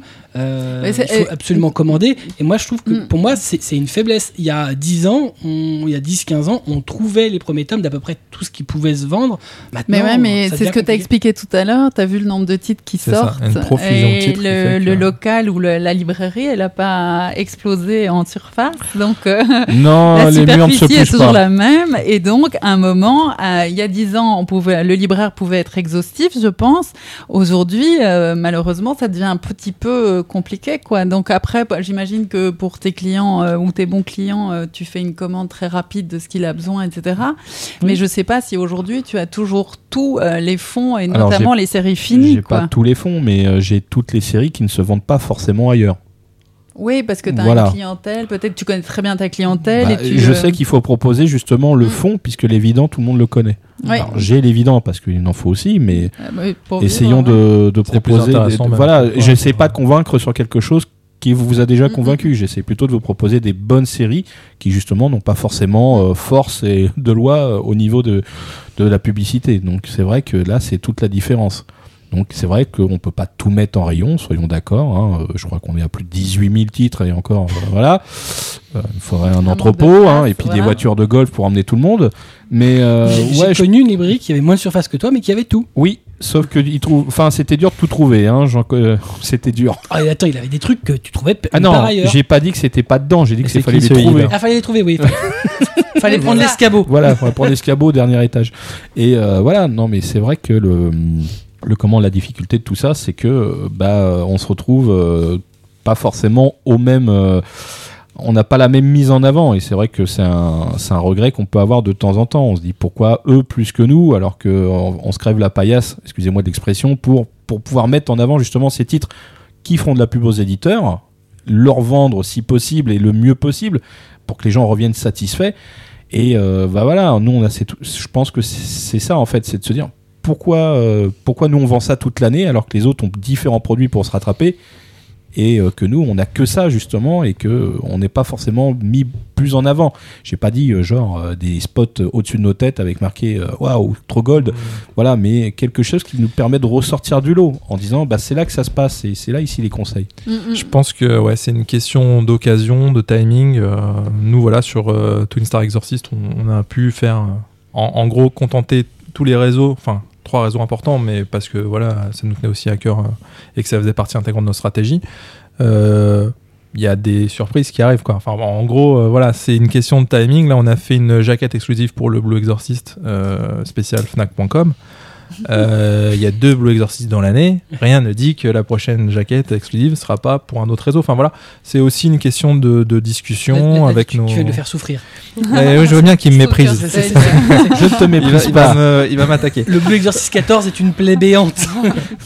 Ouais, mais vraiment non, mais enfin très honnêtement. D'ailleurs, voilà, je ne l'ai pas acheté chez lui. je suis désolé. Espèce tu restes dans mon cœur. C'est lui le vrai traître. tu restes dans mon cœur, mais là, excuse-moi. Avec mais- le micro, c'est pas dans la bouche. Couverture exclusive obligée. Mais ouais, non, c'est vraiment plus une question de timing et de pertinence, euh, voilà, selon nos discussions avec notre responsable commercial, euh, avec euh, voilà notre diffuseur. euh, voilà. Ouais, C'est- je- non, mais ça, euh, honnêtement, on n'a pas le sentiment de négliger un réseau pour un autre. euh, voilà, après, si c'est le sentiment que. C'est pas de la. Je pense pas que ça soit en soi de la négligence. C'est juste euh, là déjà la proposition et de- d'avoir le choix de refuser. De dire oui, bah vous me proposez, bah non, je peux pas le faire. Bon, Mais au moins, Cobb, vous- arrête de faire ta pleureuse. Bon, Question ça va. C'est pas moi de toute façon qui me prends la tête. C'est toi qui. voilà. Allez, pose ta question. Ah bon, c'est à moi vraiment Eh oui, mon gars, il suit même pas, lui. Bon non, de toute Il façon, raconte c'est sa vie. inintéressant. Ah oui, c'est vrai. Alors, je reprends. Euh, comment expliquez-vous euh, que des titres qui sont ex- d'excellentes ventes au Japon euh, n'aient même pas pas le même succès chez nous? Alors là, c'est bizarre. Euh, bah, pas toujours en même temps, je pense. Ça dépend Ah bah, des sujets, tu on, vois. on- on a des, des exemples précis. Mm. Ah. Euh, Maggie chez euh, Kurokawa, Mm. Skate Dance chez Kaze, Kuroko Basket chez Kaze. Excuse-moi, je voulais pas. Et dans une moindre mesure, Assassination Classroom qui a, euh, qui a démarré doucement, et surtout si on compare euh, aux ventes euh, japonaises. Même IQ, IQ euh, au Japon, c'est Ah, un carton C'est la 2014. troisième meilleure série au Japon. Mm. Ça se vend deux fois plus que que Seven Deadly Sins, je crois. Alors attends, regardons, regardons Euh, les chiffres. Ne, soyons Oh fous, là, soyons fous, soyons. Si tu tiens à l'équité, chez Kana, il y a mon histoire euh, qui est dans les top Oricon et qui est pas Mm. euh, chez nous forcément une grande Enfin, différence, euh, même si c'est très chouette. euh. Ouais, enfin là, là, il, a été repoussé quand même. hein. Mais c'est vrai qu'IQ euh, se vend mieux que Naruto. Ce qui est fou quand même. Mieux que Fairy Tail. Oui, même Fairy Tail n'est pas. Alors ça, c'est vraiment. Moi, je trouve que c'est l'exemple C'est dans le français. top 20, je crois. C'est, ça, ça vend au Japon. Mais comparativement à la place que ça a en France, au pourcentage que ça représente, enfin, c'est, on est, c'est, on est l'exception, c'est l'exception culturelle française. C'est Fairy Tail, ça devrait pas avoir cette place-là chez nous. Chez nous, ça devrait être dixième au mieux. Si Mais on- si Naruto faire- de- n'aurait pas dû être numéro Oui, 1 c'est en France non plus. hein. C'est pas faux. Mm. C'est pas faux. Non, c'est vrai que Naruto, euh, bon, euh, oscille entre Bah, la 5 et 6 place sur les dernières années, et en France, euh, bon. voilà, bah, c'est ça. Le, seul qui reste à peu près, c'est One Piece. C'est lui, il est à peu près à sa place. Il, il est, c'est bon. Même si effectivement, c'est pareil au niveau pourcentage de vente. euh, Il est à sa place aujourd'hui en fait. Il y a Ouais. encore trois ans, euh, il n'était pas premier du marché. Donc euh, ouais, c'est ça. c'est dur pour Kana. exceptions.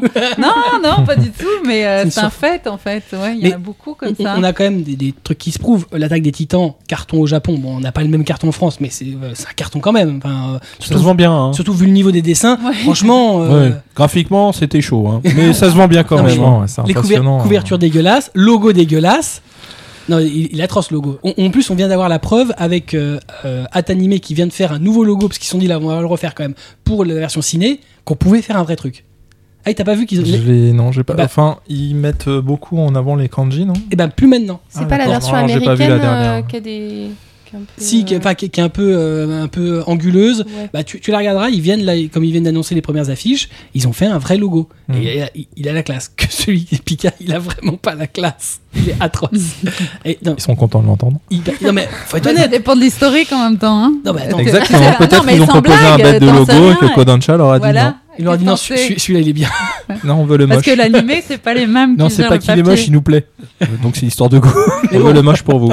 Pour revenir au truc, Shingeki partait quand même avec beaucoup de désavantages. Un dessin compliqué, une couverture très compliquée, un logo compliqué, Mais un super scénar. mais un scénario extraordinaire. Mm. Ouais, et une mise en scène de fou. Et, euh, Rappelez-vous ce que je vous ai dit, hein, c'est c'est exceptionnel, mais bon Dieu que c'est moche. Ouais, c'est vrai. Et moi, je trouve qu'on passe assez rapidement là-dessus. Ah mais c'est- s'efface euh, à la le lecture. scénario, hein, ça, en fait, tu c'est- autre chose, ouais. Et puis fait, s'améliore quand même de Bah, volume en volume. le. Moi, c'est vraiment l'animé qui m'a fait changer d'avis. quand, quand tu pars au niveau moins 10, arriver au niveau 5, peut être c'est une évidence. C'est-à-dire que sinon tu creuses ta tombe. c'est ça. Bah après, euh, par rapport à ce que tu dis, je me demande si tout n'est pas une question de buzz et d'exposition. Je pense qu'on sort tous, enfin vraiment, on va pas se la péter, mais je pense qu'on sort tous des titres de qualité. Euh, Enfin, en tout cas, ces qualités se valent. Euh, et voilà, IQ, c'est la troisième meilleure euh, série au Japon. Mais si euh, la série animée est vendue comme euh, le nouveau Jeanne et Serge euh, à TF1, pourquoi pas? C'est pas le cas? Pour moi, c'est le nouveau Jeanne et Serge, ouais. Bon, dix fois mieux. Et voilà, si voilà, le dessin animé d'IQ avait la chance de se retrouver sur les chaînes artiennes parce que la thématique s'y prête carrément, et ben peut-être que euh, voilà, je serais devant l'attaque des titans.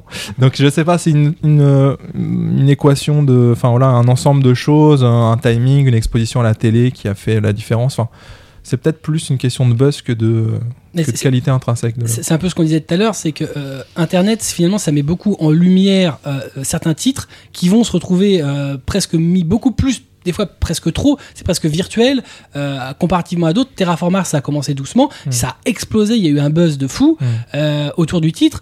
Bon, bah, il y a d'autres titres qui peuvent, qui peuvent s'en rapprocher, qui eux, n'ont jamais eu. euh, Enfin, je prendrais l'exemple, par exemple, de, de Akaiju chez Tonkam, Oui. qu'on pourrait mettre dans une catégorie à peu près similaire. C'est et c'est un bide intégral.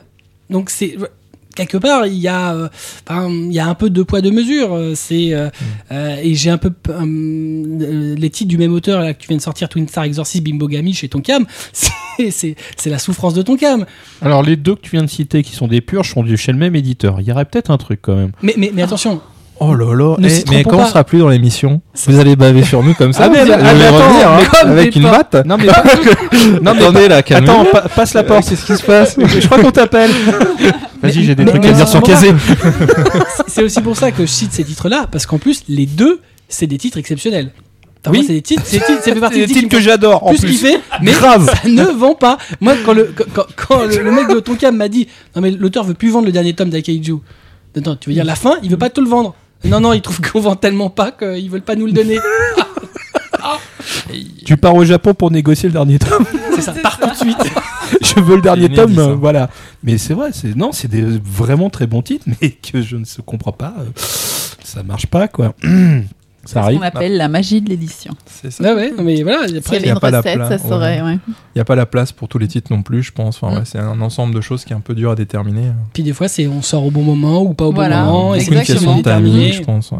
Mm. C'est toujours difficile de déterminer, de savoir. Il y a plein de titres qui auraient pu euh, cartonner et qui n'ont pas eu leur place. euh. Ouais. Ah, c'est pareil, on voit des titres comme Shokugeki no Soma, donc Food Wars, qui fonctionnent bien chez Tonkam, Mm. mais qui mériteraient d'être bien au-dessus. euh.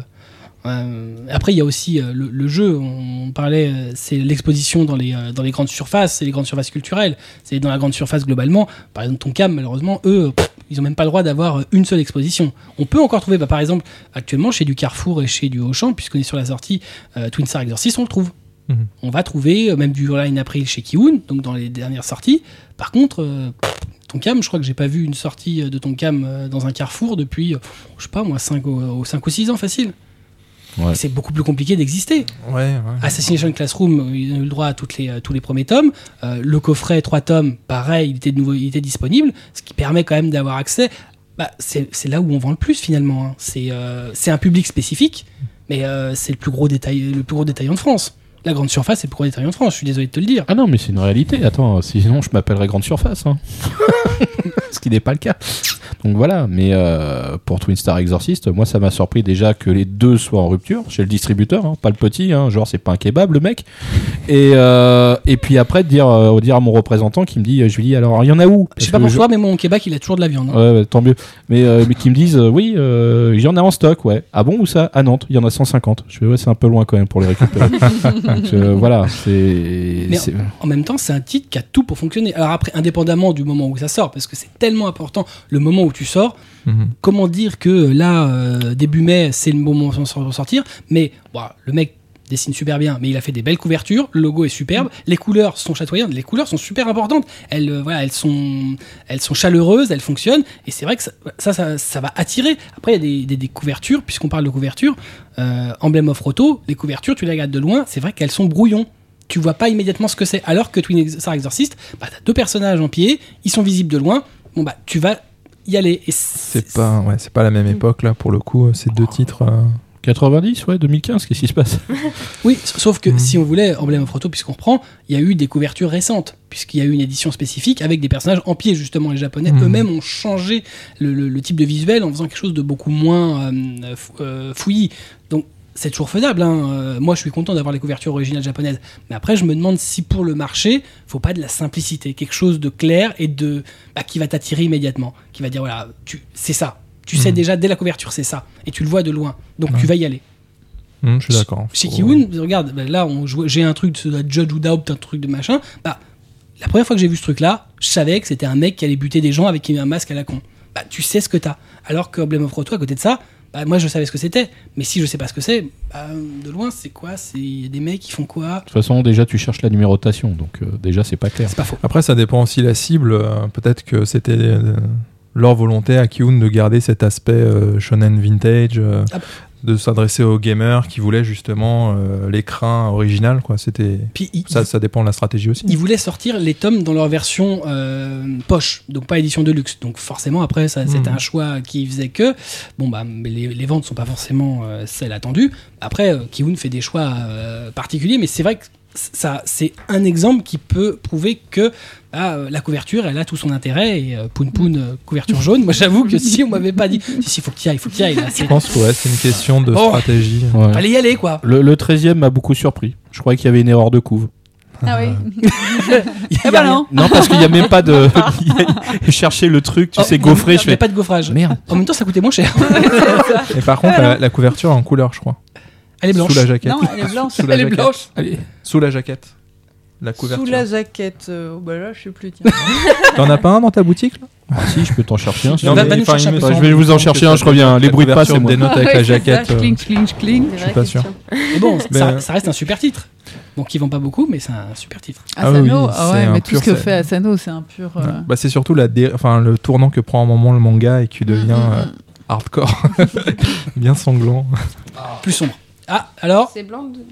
Ah, Ah c'est oui, bien oui. ce qui me semble. Ouais, C'est vrai qu'il y a une illustration Après, couleur. tu me demandais si c'était en- euh, si c'était une couverture couleur. Ah oui. Ah oui, non. D'accord, d'accord. Moi, je Ouais, c'est un tableau, ouais. C'est joli. Ouais, c'est joli. Absou Voilà. qui dessine comme un dieu, quoi. C'est juste. euh, Ah, c'est juste terrible. Voilà. Et puis il y a une façon de raconter les choses qui est étonnante, euh, que je trouve assez géniale, ça s'attire et, et, et- et il, finalement il dénonce beaucoup de choses qui est quand même assez gonflé pour un japonais et euh, notamment euh, ce qui s'est fait autour, bah là dans son nouveau titre autour de Fukushima, ici c'est la société et la jeunesse euh, japonaise, je trouve que ce type il est terrible. Bah voilà, belle promotion. C'est ça. Tout le monde y est d'accord. En, en plus, en plus, la chance qu'il y a, c'est que chez Kana, on n'a pas de manquant. Non, c'est rare. On arrive à avoir euh, Non, des titres- ouais, même on des fait titres qui se vendent pas même. beaucoup. Ouais, c'est ça. On a, tout, on a tout Zipang, on a tout Gintama. Surtout C'est Gintama. génial. Gintama, c'est bon. Bon, on n'en vend pas beaucoup, mais c'est bien. Ouais, Crunchyroll qui passe la saison en ce moment, Ouais, ça tu peut vois, aider. ça a cartonné. Tout de suite, ça a cartonné. Nous aussi, on croise les doigts pour Rinné en ce moment. Ah ouais, tu, tu penses que ça va relancer? Pas vraiment. C'était pour euh, participer là avec Gintama. Euh, Ah oui, c'est vrai qu'on était à peu près dans la même, euh, ouais, la, la ouais, même ouais. souffrance. Et pourtant, c'est excellent, Rinné. Moi, j'ai- enfin, après, il faut euh, aimer l'humour pince sans rire de Rumiko Takahashi. Mais euh, bon, je voilà. trouve pas que c'est ce qu'elle ait fait de mieux, moi. Je suis désolé. je voulais pas. de- Bon, si tu compares à Demain faire. Demi, euh, la pièce maîtresse, oui, effectivement. Bah, il y en a eu quelques autres quand même qu'elle a fait qui étaient. Bon, je, pas- je passer pas bien. Ne mais- vends pas le débat, euh, ah bah tiens, puisque on, on était, on en parlait tout à l'heure, je t'avais dit qu'on allait y venir, euh, là on va commencer euh, sur Kana. Naruto va se terminer chez nous. Mm. Après avoir publié son dernier chapitre en publication au Japon, là tu, tu sens, c'est dommage qu'on ait pas l'image, tu sens la bouche pincée, la souffrance. Ouais, je sais. en fait, C'est la question que tout le monde doit lui poser toutes les semaines. Alors Naruto, ça Pas se finit tout, Comment tu le vis Donc, comment euh, Kana prépare ce, ce genre de transition Parce que c'est euh, c'est vrai que pour moi, je trouve que c'est une question intéressante dans le sens où c'est le premier blockbuster depuis Dragon Ball Mm, mm. qui se termine. C'est ça. Et euh, One Piece, on en est loin. Fairy Tail, a priori, il est aussi tranquille euh, pour quelques Pour années. l'instant, ouais, Ouais. ouais, tout à fait. Ouais. Mais vous, Ben nous, c'est- ça, on prépare la fin pour en faire. Euh, le prochain Dragon Ball, qui est toujours dans les top 10 après euh, 20 ans d'existence sur le marché français, donc il faudrait y arriver. Alors après, on a une beaucoup plus longue série avec 72 tomes, ça va être moins simple, mais l'idée, c'est d'arriver à en faire un classique. Je pense que demain matin, tout le monde ne va pas arrêter de lire Naruto non plus. Euh, mais donc on espère arriver à l'installer 100 comme 000 ça. exemplaires de chaque Ah, tome ça qui c'est certain. Ça, euh, ça c'est sûr. je, Je confirme. je voulais pas casser le truc. Hein. Non, non, bien sûr. Et on prépare. euh, ben là, on a deux ans pour. euh, Enfin, deux ans, un an et demi, euh, et on travaille autour de cette licence parce que, par contre, du côté animé, dont on est l'éditeur aussi, euh, là, tout continue. On a deux films, dont une sortie euh, qui se fait là mercredi, la première fois qu'on fait une sortie cinéma France, qui a l'air d'être bien partie. Donc, on a, on a tout un programme, en fait. Et puis après, ben, on en parlait tout à l'heure, il y a le Naruto Gaiden, il y a toute une série de romans, etc. Tu Donc- sais justement, le Gaiden, combien, ça, combien il a prévu de faire de. alors là, il parle de 10 chapitres. Donc, Pour déjà, ça l'instant. fera, quoi, ça fera deux volumes. Ouais, un ou deux volumes, ouais, c'est Ouais. ça. Ah, dix Ah, visiblement, il va s'arrêter là, quand même. Vous auriez bien aimé avoir un peu plus. Ne, bah, pas du tout. Oh là là, ça place. c'est pas des gens intéressés. euh. Ça, tu sais bien que les éditeurs ils font ça euh, pour la- le, le plaisir. Il, il a pas annoncé qu'il y qu'il y aurait un autre spin-off. Euh, alors, je suis pas sûr que ce soit lui qui le dessine. Il avait pas annoncé un autre spin-off. Euh, pas là, non. À date, non. Lui, il veut repartir sur une nouvelle série, Oui. Kishimoto Sensei. Mais- mais- Et donc, mais- Naruto, non. A priori, non. Il y, aura pas un autre artiste qui fera un spin-off. Je sais pas pourquoi. Ah, pour l'instant, non, Non. c'est pas prévu. Euh, après, peut-être euh, comme coup- Yu-Gi-Oh, par exemple, qui a fait je ne sais combien de séries spin-off qui marchent toujours autant l'une l'une après l'autre. euh, Donc, Connaissant les japonais, ouais, c'est Ouais. pas exclu. hein. Mais je sais qu'en tout cas, Kishimoto Sensei, lui, il est contre ça. Donc, je suis pas sûre qu'ils vont y arriver parce que c'est quand même lui qui a le dernier mot sur ce genre de choses. Par contre, il y a tout un pan euh, de romans, comme euh, le premier là qu'on vient de sortir, qui a l'avantage d'être un roman inédit et qui, qui amène vraiment une nouvelle histoire. Hein. C'est pas juste de la novélisation du manga comme on, a- on en a déjà vu et qui euh, là cartonne pas mal. Donc voilà, on a, on a tout un plan. Je peux pas tout vous dévoiler là, mais il y a beaucoup de choses qui vont se faire autour de Naruto. Et l'idée, c'est d'arriver, oui, à en faire un classique du manga et continuer à le vendre. Et puis à côté de ça, bah, trouver de nouvelles licences qui pourront faire. euh, Et d'être comme, comme des fous sur la, le prochain manga qu'il va faire. Voilà, c'est ça par exemple.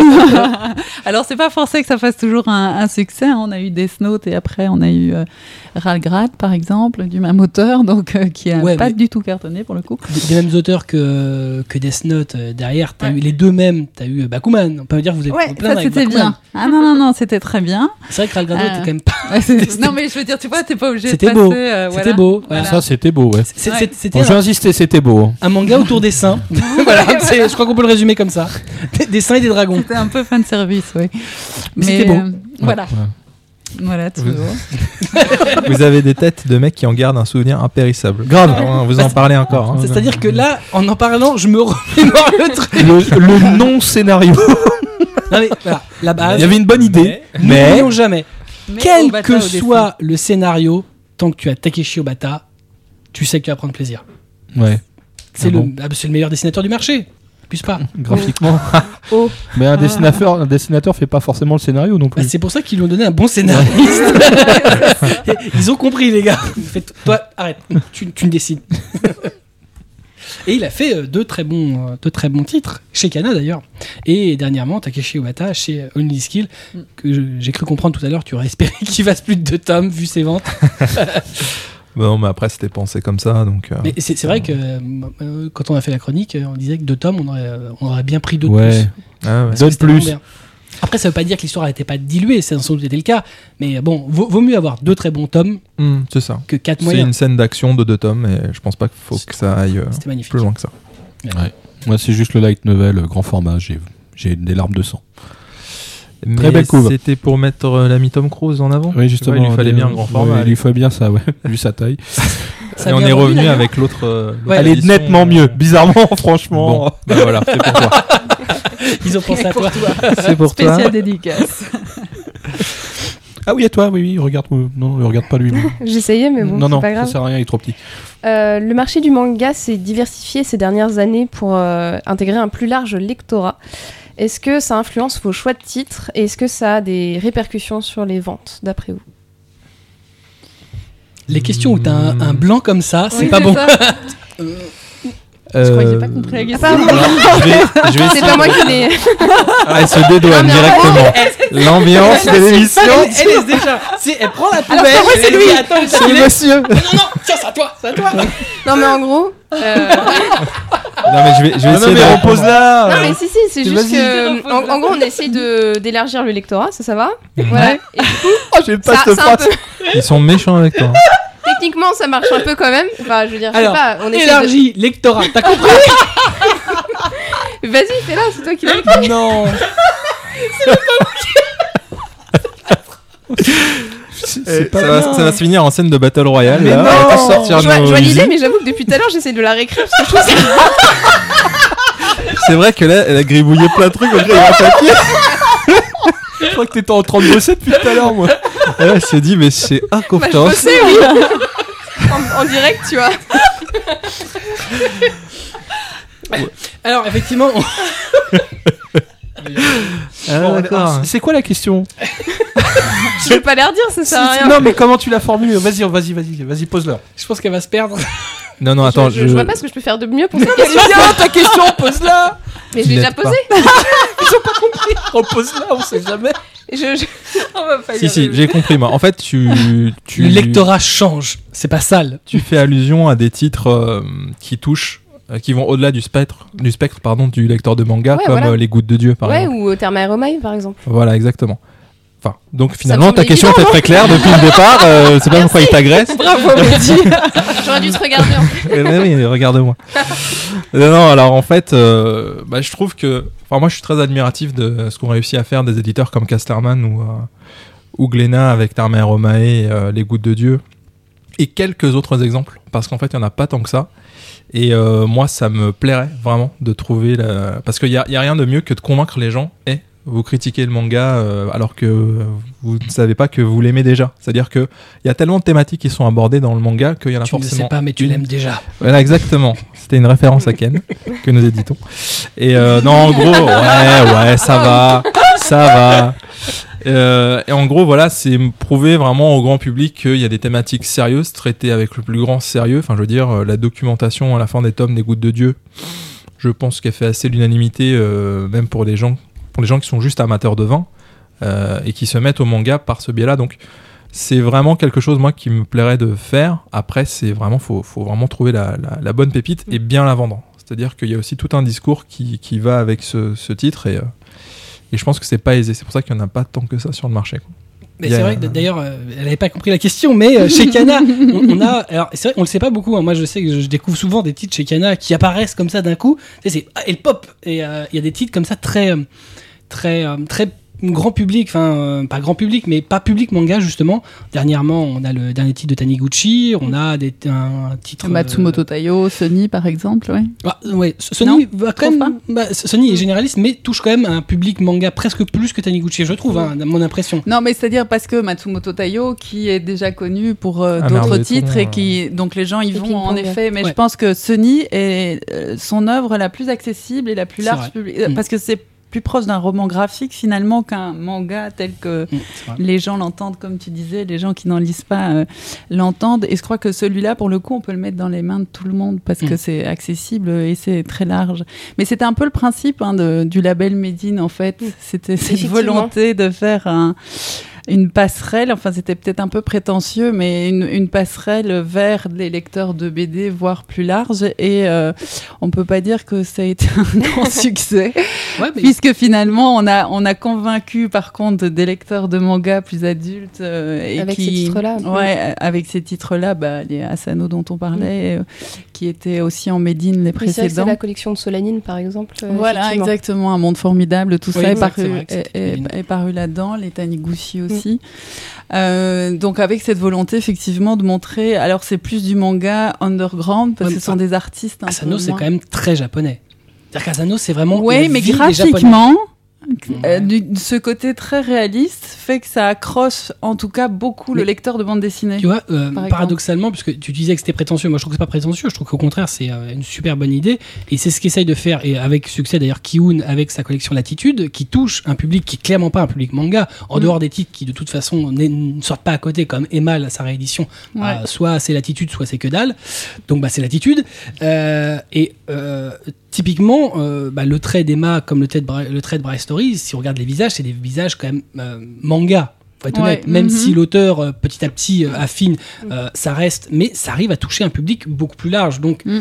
bah, alors, je sais pas quelle est leur recette. J'ai essayé de leur demander, mais ils veulent toujours pas me la donner. Mais voilà, c'est que c'est faisable. Après, il faut savoir comment toucher les gens, mais c'est pas prétentieux. C'est Ouais. une utopie accessible. Non, en tout cas, c'est une volonté, ouais, ouais. euh, et je pense qu'on, avec un Sony, on va par exemple y arriver parce que pour le coup, celui-là, il est très accessible et on y est arrivé avec un Taniguchi qui euh, clairement touche un, un lectorat autre que manga, voire euh, pas tellement manga en réalité au Je- final. Quasiment pas manga. J'ai lu sa chronique dans un magazine généraliste il y a pas longtemps et en fait il était avec les albums et pas sur la page manga. Du coup j'étais un peu surprise. Ouais, Genre, mais voilà, on le classe en BD vraiment, parfois, voilà. ouais, Ouais. tout à fait. Je trouve que ouais, les lecteurs de BD sont. Enfin, quand je travaillais à Casterman, j'entendais souvent ça c'est que les lecteurs BD, en fait, sont. Comment dire sont un peu appré- appropriés Taniguchi, quoi. C'est-à-dire que quand ils en Mhm, parlent, Oui. ils disent jamais que c'est un manga. Ouais. Mm. Non Mais Et- notamment parce que aussi euh, Casterman l'a fait justement en version euh, occidentale. Le puis sens ils ont de lecture occidentale. euh, Dans la collection. Puis l'auteur a des affinités graphiques avec euh, la Mm. bande dessinée euh, Et puis- européenne. donc, Ouais, ouais, et puis pas mal des codes, effectivement, dans les sont plus sens. proches de, Mm. de la BD franco-belge. Mais bon, moi, j'aimais j'aimais à rappeler que oui, mais ça reste un manga. Donc, euh, Ouais. enfin voilà, Ouais, c'est une juste une autre facette du manga Mm.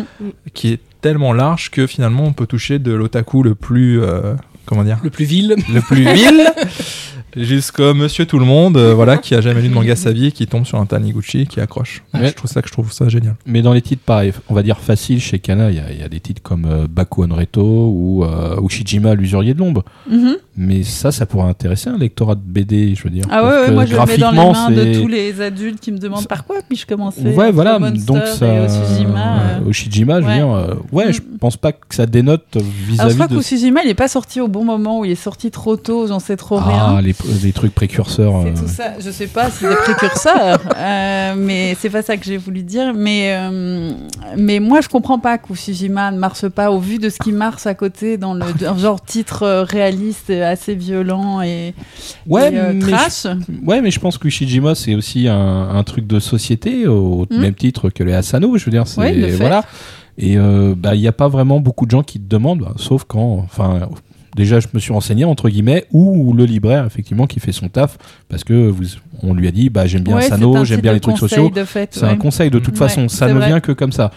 Mais Baku Rento, euh, bah, c'est, ça fait partie aussi de ces titres-là. C'est quand même un, bouquin sur la galère euh, Mm. de la jeunesse japonaise. Et euh, bah, c'est pas non plus super évident. euh, quelqu'un arrive pas d'emblée en te disant Ouais, je veux ça. Ah bon? Comment vous le connaissez En gros, c'est presque ça dans la. Dans la- ça. Et je trouve que c'est dommage parce que un lectorat euh, BD euh, qui n'est peut être hermétique ou pas au manga ou en qui va en découvrir un, je pense qu'ils peuvent jeter dessus. Ça les ça les perturbera pas en dehors du format. Hmm. Et je pense que ça vient Et, aussi et de la euh, lecture du sens de de lecture. le sens de lecture Ouais. aussi. Mais qui beaucoup me disent que c'est ça reste quand même le format. Ça, je veux dire, Ah si jamais ils voudraient commencer une collection, le fait de devoir changer la, on va dire, la géométrie même de la bibliothèque, ça, Mhm. les, ça les perturbe. Non, mais euh, moi je me demande, après, moi c'est qu'une impression parce que je suis pas lecteur de, de BD, mais c'est vrai que euh, de l'autre côté, euh, t'as l'habitude de ton format finalement. Oui, C'est- qu'une question d'habitude. hein. C'est comme si on te disait euh, aujourd'hui, euh, tu, euh, toi t'es cinéphile, t'achètes des DVD, des Blu-ray, bon ils ont une certaine taille, et puis demain on arrive avec un laserdisc qui fait euh, la taille d'un vinyle, bah tu le rentres comment? Bah je le rentre pas, c'est pas un truc que j'ai l'habitude, c'est pas ce que j'ai l'habitude d'acheter, Mm. donc j'y vais naturellement pas. C'est euh, Ah, vrai, hein, dès que tu hein. fais des formats de luxe ou que tu t'essayes à des formats à l'italienne, etc., c'est hyper compliqué. hein. Mm. Dès que tu changes, c'est pas faux, hein, vraiment. Ouais, mais voilà, je pense qu'il y a aussi une retenue là-dessus, pas par for- forcément contenu, mais Ouais, parce que c'est pas le Et bon puis format. pas mal le sens de lecture aussi, moi je Mm. trouve. hein. Ouais. Malgré toutes ces années où le manga est en France, où maintenant on est sûr hein, que c'est plus une mode, qu'on est le deuxième pays consommateur et que c'est- comme ça jusqu'à la fin. Bah les gens continuent de dire ah tiens ça se lit à l'envers. Ah, toi aussi. D'ailleurs, c'est le marrant. sens de lecture Ce que tu dis, c'est que moi j'ai des gens dans mon cadre professionnel qui me disent de toute façon, lui, il est bizarre, il lit des BD à l'envers. Voilà, Alors- ça on n'en revient pas. hein. Alors ça, je peux vous expliquer. Mec, je t'explique, un bouquin, peut, personne peut le lire à l'envers. Ça, c'est pas possible. T'as déjà essayé de lire un livre à l'envers? C'est pas possible. Tu as fini ta journée de travail. Ah, Merci. ça, c'est la question qui revient régulièrement. Un livre à l'envers. Non, non, non, non. Attends, T'attends la musique de Psychose et je vais t'enfoncer ce livre dans la gorge. Du coup, il y a beaucoup de peuples dans le monde qui lisent des livres à l'envers. Beaucoup. En fait. Ah oui, Ceux qui sont en bas, oui. Ils sont- Voilà. hein. Bon, mais Bref. Alors, d'autres questions? C'est des taux, continue. Alors, il y a eu un net fléchissement, tout va bien. Celle-là, elle est très claire et très concrète. Elle vous Très prévient. contente de la poser en tout cas. Euh, il y a un fléchissement des ventes globales des mangas shonen et un peu de shoujo en 2014 et une montée du seinen en même temps. Est-ce que vous pensez que ce genre est considéré comme le futur de l'édition de manga? Le seinen? Mm, mm. Alors, on- tu dis, tu dis ça, mais après, enfin, au niveau des chiffres, c'est toujours, euh, ça dépend à quoi tu compares, parce que ça reste quand En même. du- 2014, si Ouais. on regarde les chiffres, Shonen c'était moins 5 et Seinen plus 5. Alors effectivement, c'est. Oui, mais, si tu regardes le top habituelles. 10, c'est toujours euh, le Oui, top 10 oui, titres, mais- tu n'as que des shonen, hein, et pendant. il y a quand même euh, Et d'ailleurs, on 16e voit aussi un tome. fléchissement du shoujo à peu près dans la même proportion que le Ouais, shonen. ouais, tout à fait. Et ouais, le seul qui monte des, des catégories, parlons pas du josei parce que je sais même pas si on peut réellement catégoriser ça en France. Pardon, du hentai. Pardon. De quoi Cette femme a, a un problème. Faites comme si elle Tout existait. ça c'est la catégorie autre. voilà. voilà. Passons maintenant. Parlons d'Asuka. C'est vrai que. Mais on peut parler d'Asuka, attention. Je- Non, non, on peut pas. J'assume Asuka. bah, Qu'est-ce que c'est que cette censure Ah, Mais non, mais- moi, j'en ai pas, j'avais pas de Mais problème. il est content, il reçoit les bouquins pour les chroniquer. Il y a des, il y a des pièges, je vais faire de casser. Sinon, il passe en explicite. Ah, c'est ça. On ça a déjà essayé une fois, ça a été compliqué. ça a été dur. Euh, oui, non, euh, voilà, le, le seinen, c'est quand même le seul genre aujourd'hui euh, qui euh, bah, prend des parts de marché. Oui, mais parce que l'offre est déjà plus importante que précédemment. Il y a certains éditeurs qui ont fait euh, leur, euh, leur euh, cœur de catalogue et donc forcément ont, ont mis beaucoup plus de titres, euh, voilà, avec euh, certains succès puisque la plupart d'entre eux ont fait des gros middle sellers. Il y a ça, il y a le fait de ce qu'on disait tout à l'heure aussi, hein, c'est que le lecteur de shonen qui a commencé il y a 15 ans, ben, il a grandi, vieilli et il a envie de lire quelque chose qui est en rapport avec son âge. Et donc forcément, on lit plus de seinen. Donc ça, ça explique pourquoi ce segment, d'après moi, est en Mhm. croissance. Ce qui n'empêche que à date, c'est toujours des shonen qui font euh, les best-sellers pour l'instant. Et de très loin, hein, oui, euh, de fait. Mais euh, oui, voilà, je pense que ça, ça s'explique comme ça. Ouais, tout pareil. hein. Je pense que bah, c'est toujours les shonen qui se tailleront la part du lion sur notre marché. euh, De toute façon, comme au Japon. Aujourd'hui comme demain, oui, comme au Japon. En même temps, soyons honnêtes, on est à peu près bon, euh, voilà, d'une certaine génération où de toute façon on a connu le shonen quand on était euh, enfant. Bon bah ça nous a accompagnés, on a envie de lire autre chose, mais en même temps c'est toujours un plaisir coupable que de revenir vers un bon vieux euh, shonen des familles. Pas coupable, assumé. On est de grands enfants et il faut se l'avouer. Ouais, ouais. Il faut varier les plaisirs. Voilà, on peut prendre autant de plaisir à voilà, euh, lire un bon gros seinen et puis euh, un shonen euh, pour euh, voilà, parce que le manga permet vraiment de différents plaisirs de lecture. Mais je pense aussi que, bah, enfin, je, je crois que ça tient à quelques titres. Enfin, les phénomènes dernièrement, comme l'attaque des Titans, classé seinen chez Pika, rien que un titre, ça suffit à faire euh, c'est basculer Basculer. finalement les, les chiffres. Et puis on parlait effectivement d'éditeurs qui se spécialisent dans ce genre de titres. Voilà, euh, Kiun avec euh, The King's Game, euh, qui sont édités King's chez Game, Darwin, Game. euh, Tout ça, la- effectivement, fait partie de cette vague de titres. Je connais pas. pas les lapins, Hein la trilogie du lapin. No Secret. Euh, ah non, ça c'est un Boys Love Shady. Désolé. Je me suis un peu égaré. No Secret par l'auteur de No Money. Voilà, c'est bien, tu l'as placé, c'est bien. Ah, T'as vu ça un peu Technique. Beaucoup mieux que Secret. Beaucoup plus euh, hardcore. Mais, euh, Mais ça moins tient à quelques titres. Il y a moins de lapins. Oula. je ne suis pas hasardé à l'ouvrir. je laisse. Bah, bravo. euh. Je le vends, je l'ai dit, mais je ne sais pas ce qu'il y a Je ne dedans. Il y a Boys des gens qui je- savent bien le faire chez eux. Ah Non, je- je- j'en ai lu beaucoup trop quand je bossais en tant qu'éditeur et là je suis traumatisé.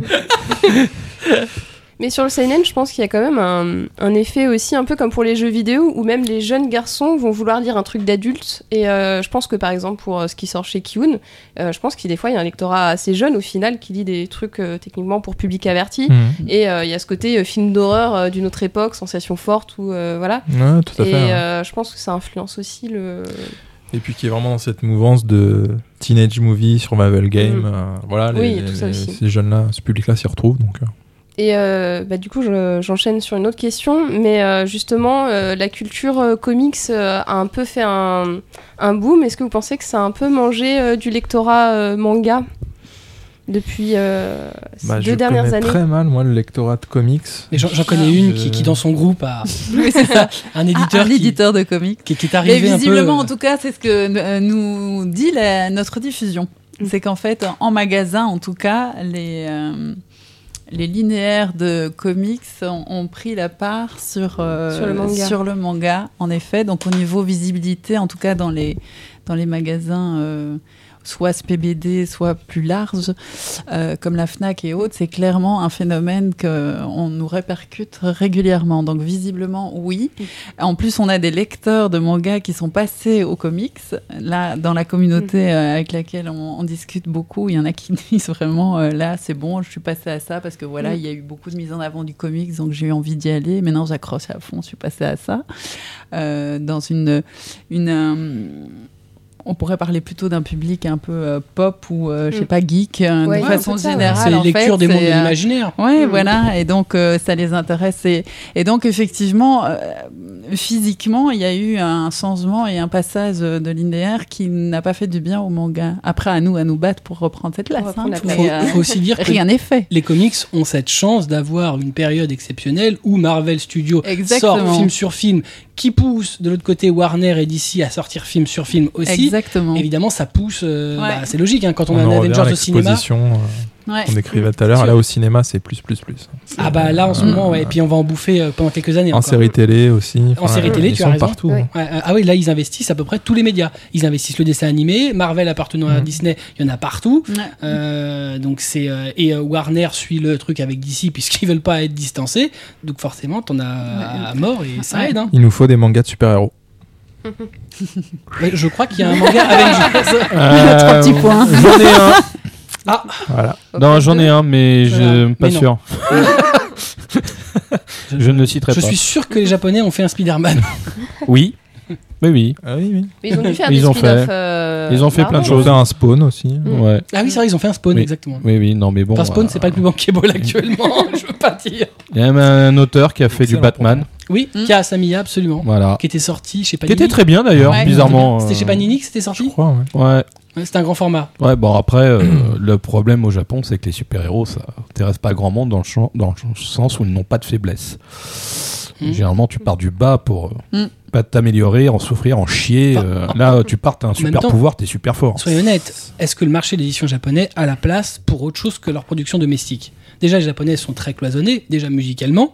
C'est quand même un- c'est des gens qui consomment beaucoup de domestiques. Mhm. Donc bon, avoir la place pour mettre du comics, Bah, effectivement, un comic, ça euh, marche euh, très très moyennement. hein. Même c'est Walking vrai. Dead, euh, ça passe pas hein, au. Bah, Japon. ils n'ont euh. pas cette culture, tout simplement, je Non, pense, je- du comics, ni Ouais, même encore ça. moins de la BD franco-belge, même s'ils souffrent de plus en Ah oui, plus. c'est pareil, franco-belge, ça les intéresse pas. Ils respectent, euh, enfin une élite respecte en tout cas, mais bah voilà, ils ont Ah oui, non, mais ils considèrent ça comme du beau livre. etc. Ouais, voilà, c'est plus du beau livre, magnifique, mais euh, c'est pas, c'est pas du divertissement Ah dans ouais. leur esprit. Ils sont tellement occupés, je Mm. pense, avec la profusion d'offres euh, du manga. euh, le, Ouais. le boulot des éditeurs japonais, c'est de dire alors, tu nais à cet âge-là, tu meurs à cet âge-là, bon bah faut qu'il y en ait pour tout le monde.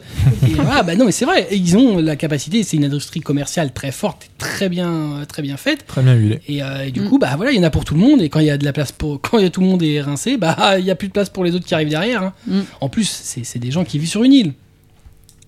Donc bon, c'est des gens qui euh, C'est- culturellement restent refermés, au moins sur leur production. Ouais, je pense que c'est un peu à l'image de mentalité là-bas, hein, le manga. Mais bon, n'empêche, du coup, ça nous fait plein de titres à éditer, à sortir, ce qui est. Et donc, on disait, on en parlait tout à l'heure, et on y revient. Tu, tu voulais absolument y aller. Je, ne vou- je, Je, je- je- freiné dans mon élan. freiné, je t'ai rattrapé. Canada a donc commencé à proposer du simulpu, du simultrad, du, euh, de la publication en instantané avec le Japon. deux chapitres de manga traduits et diffusés donc en même temps que la publication japonaise. On insiste bien sur la publication papier avec Naruto puis Naruto Gaiden. Comment cette opération a été reçue? Qu'est-ce que euh, Par la communauté manga, tu veux dire bah même Euh, par vous en plutôt- fait. C'est- c'est les Alors pour nous, ça a été super compliqué à mettre en place, mais on a toujours voulu le faire. Ça a été très long euh, de, de convaincre un éditeur de nous suivre dans cette espèce de grand chantier laboratoire. surtout le plus grand. Ouais, par ailleurs, ouais. Euh, mais euh, oui, on avait envie de le tester évidemment avec un best-seller parce que c'est plus facile à mettre en place. Donc euh, Naruto assez clairement.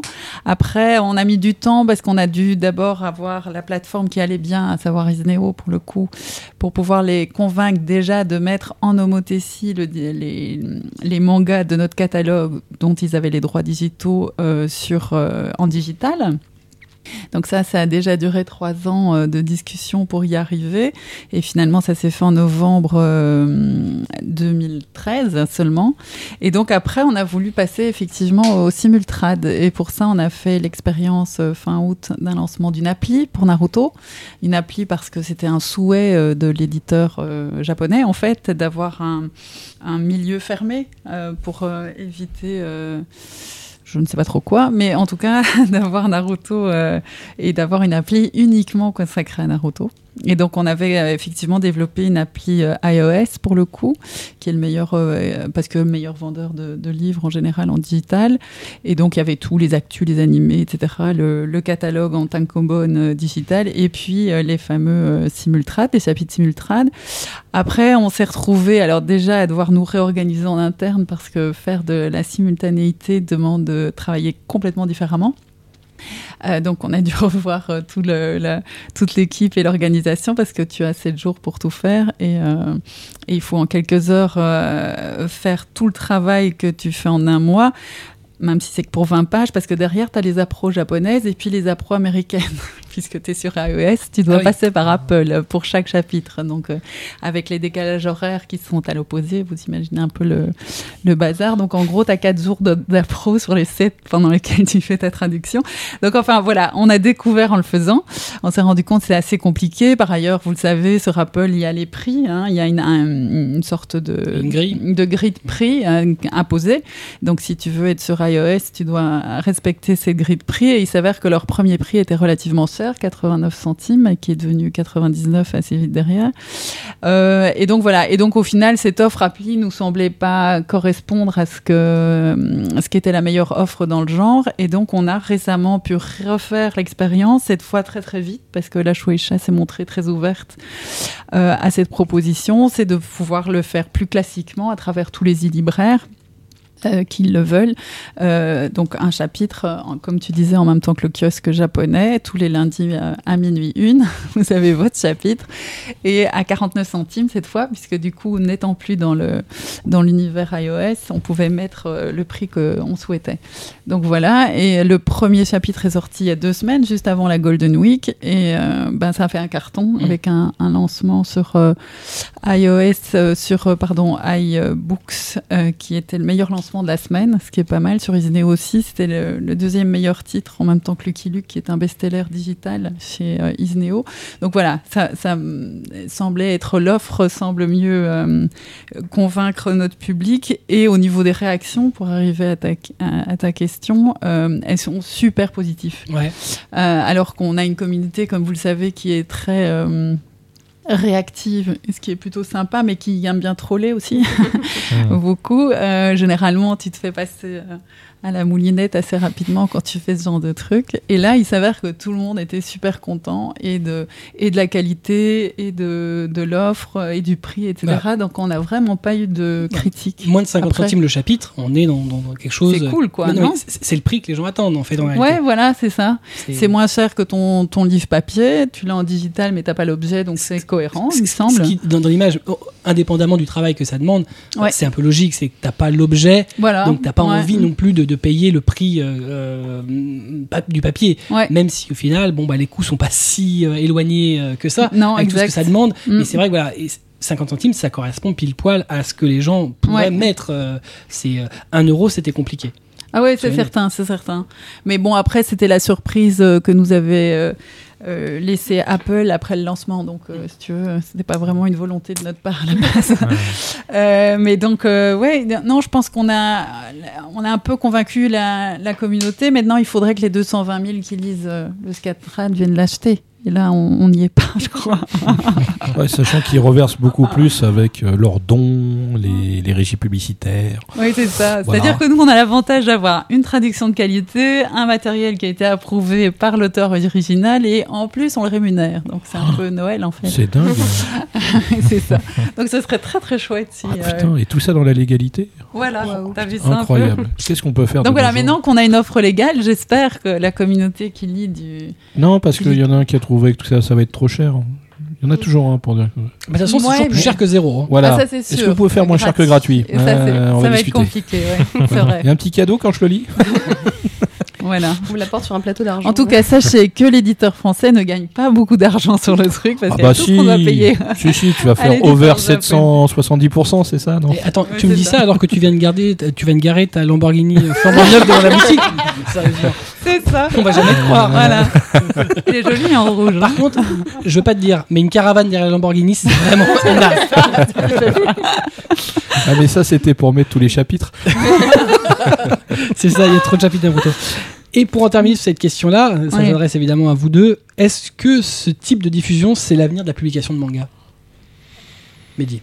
Bah, je pense que ça a toujours été une attente euh, de la part de notre public. hein. Je pense que voilà le le Scantrad à la base, si ça existe, euh, c'est parce que euh, voilà, c'est trop long.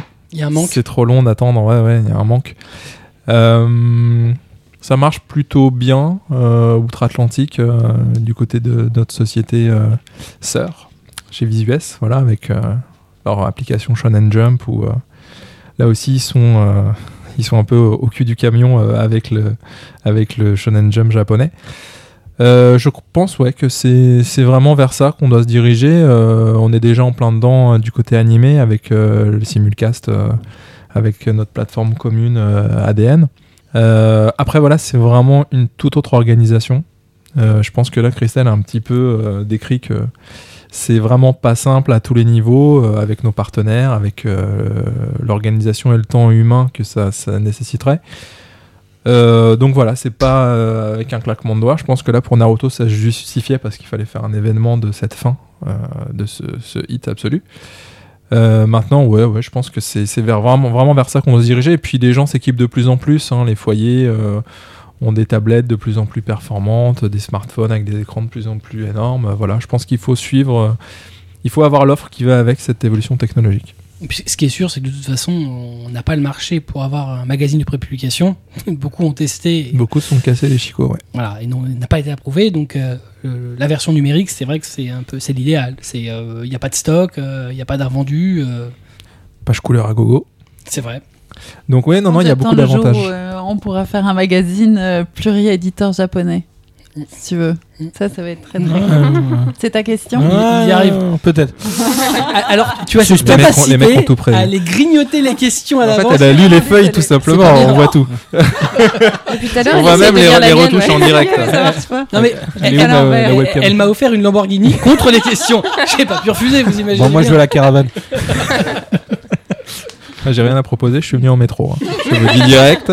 Je, Je te pardonnerai, Je mais suis avec, venu euh, en Vélib. je suis venu euh, en Vélib. Je te pardonnerai, mais si tu mets le polo orange. Putain, mais- tu me lâches avec ça. même, même mon micro est orange là, je réalise. Eh bah oui C'est quoi ce coup monté Bah, je voulais que t'aies- t'aies ton Ah, polo, bah. je voulais pas te confondre avec le micro. Putain. Maintenant, tu sais qu'il C'est y a un Micro tu sais. non, Et c'est Naruto si on veut. Ah, c'est vrai. ouais, Dragon Ball. Et Goku, ouais. N'oublions pas que Toriko a tout pi- euh, piqué son costume à Goku. Waouh, la C'est révélation.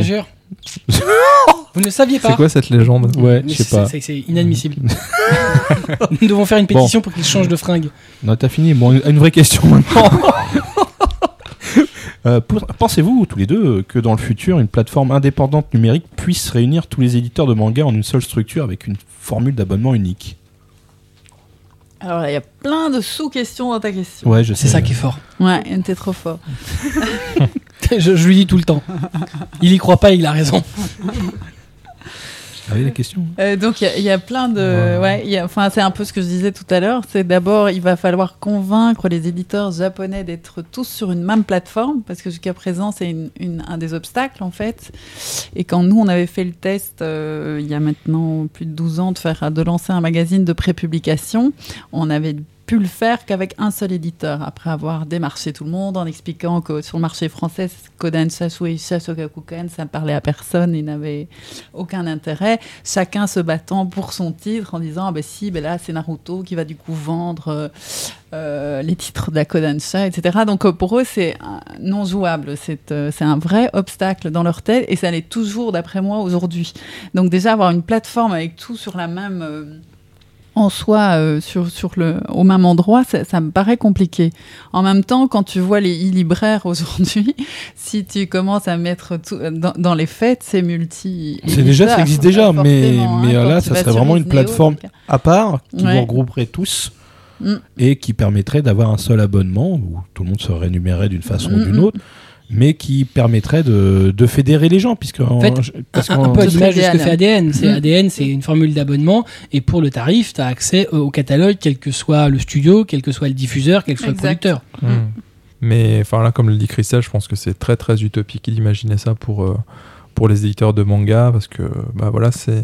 Mais c'est- À ce moment-là, ri- rien que chez Shueisha, puisque tout à l'heure tu parlais du Shonen Jump numérique ça c'est plus de. Visues, euh, c'est vrai que rien que ça, puisque honnêtement, les plus grosses ventes actuellement, globalement, même en France, c'est du Jump. Mm. Euh, donc on pourrait euh, être euh, grossir le trait et dire tout ce qui est Jump, donc euh, Weekly, Square, euh, euh, éventuellement du, euh, du Young Jump, euh, faire un magazine comme ça où on pourrait retrouver du Naruto, enfin bon, plus maintenant du Naruto, excusez-moi, du Assassination Classroom, euh, du euh, Food Wars, euh, du euh, qu'est-ce qu'on pourrait avoir, du IQ. euh, Le fait que tous ces titres soient regroupés euh, chez le même éditeur et voire même aux États-Unis, ça aide. voilà et puis chez dans le même euh, magazine, ça serait beaucoup plus envisageable. Après, euh, voilà, ça serait quand même euh, un parcours du combattant. Faudrait être très très persuasif et ça concerne le numérique. Donc déjà à la base, le marché international c'est pas forcément la priorité des Japonais qui sont très occupés avec avec leur propre marché. Le numérique, voilà, c'est encore plus microscopique si tu veux. Même s'ils entendent très bien que c'est l'avenir, même s'ils entendent très bien que c'est une démarche euh, tout à fait justifiable et pertinente, euh, voilà, c'est entre ça et le statu quo, ils vont peut-être préférer le statu quo. Enfin, voilà, c'est quelque chose de, c'est une très bonne idée. C'est beaucoup de travail pour pas grand-chose. C'est mm, pour l'instant, mais il faut pas sous-estimer. euh, faut pas sous-estimer voilà cette évolution technologique qu'on va vraiment accompagner. quoi. A priori, c'est l'avenir. Il y a quand même beaucoup de gens qui, qui, qui s'interrogent vraiment, qui se disent mais pourquoi nous on l'a pas? Rien que ça. Parce que vraiment, pour, pour les Occidentaux, euh, la prépublication, bon, c'est pas dans notre culture. Donc avoir, en papier, hein, je parle, hein, Mhm. cela va sans dire. Ouais, parce Euh, qu'en BD, euh, En il y a BD, beaucoup de mais, euh, publications. Excusez-moi, dans le manga, Mm. Attention. euh, euh, on, on le fait, on, on l'a jamais trop fait, ça a jamais trop accroché. Donc, euh, par contre, c'est vrai que l'avoir en numérique, avoir un abonnement, puisque c'est le cas du- d'une jump, euh, c'est euh, tous les mois, on paye son, son obol et on a accès au machin. On peut, si on n'a pas lu le magazine de la semaine précédente, on peut y avoir accès. Donc c'est vrai que ce serait euh, idéal. Et alors, ça réglerait pas tous les problèmes, mais on pourrait pas dire qu'il n'y a pas cette offre existante. Et c'est vrai qu'on regarde ce que font les Américains et c'est alléchant. C'est alléchant, mais en même temps, je crois qu'ils gagnent pas beaucoup de sous. hein. C'est comme le non. principe du Japon, si tu veux. Ah mais je, je parle pas euh, du tout dans, dans, dans, dans le là du- je suis désolé de vous le dire mais je parle pas dans le sens éditeur je parle vraiment dans le sens Ah, mais ce serait génial. Mm. N'oublions pas Pour que le, le Jump, euh, donc à l'origine, à l'époque c'était Jump Alpha, Mm. euh, a permis justement, ouais, ça pourrait être le cas, de euh, publier le chapitre spécial Nisekoi, euh, mon histoire, qu'on n'aura sans doute jamais, Ouais. à moins que vous vous mettiez d'accord après l'émission. je dis jamais jamais. Enfin. Mais non, c'est Euh, Nisekoi. Ah Oui, non, tu te trompes sur la prononciation. Excuse-moi, c'est parce que je pensais qu'on parlait. Oui, on parlait pas de la même série, je, je reprends. Amour, mensonger, Yakuza. Euh, ouais, ouais, non, mais je.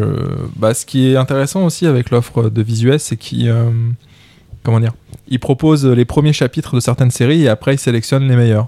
Donc il y, a un- il y a une offre de lancement comme ça et après ils se rabattent finalement sur ce qui plaît le plus et ça leur permet de d'affiner leur, euh, leurs titres définitifs qui sortiront en tant qu'aumône. Donc, euh, mais bon, voilà, il y a quand même pas mal de. Enfin, ça mobiliserait beaucoup, beaucoup euh, les éditeurs euh, japonais comme français, parce que ça signifierait qu'il faudrait qu'on s'accorde tous, puisque les titres Shueisha sont dispatchés entre beaucoup d'éditeurs. Chacun a ses objectifs, chacun a ses priorités. Même si on est tous de bonne volonté, voilà, il y a quand même des barrières, à mon avis, qui, qui se dresseraient. Mais ça tourne Mais- dans nos têtes. Hein. Il y a une époque où on disait la même chose de l'animation.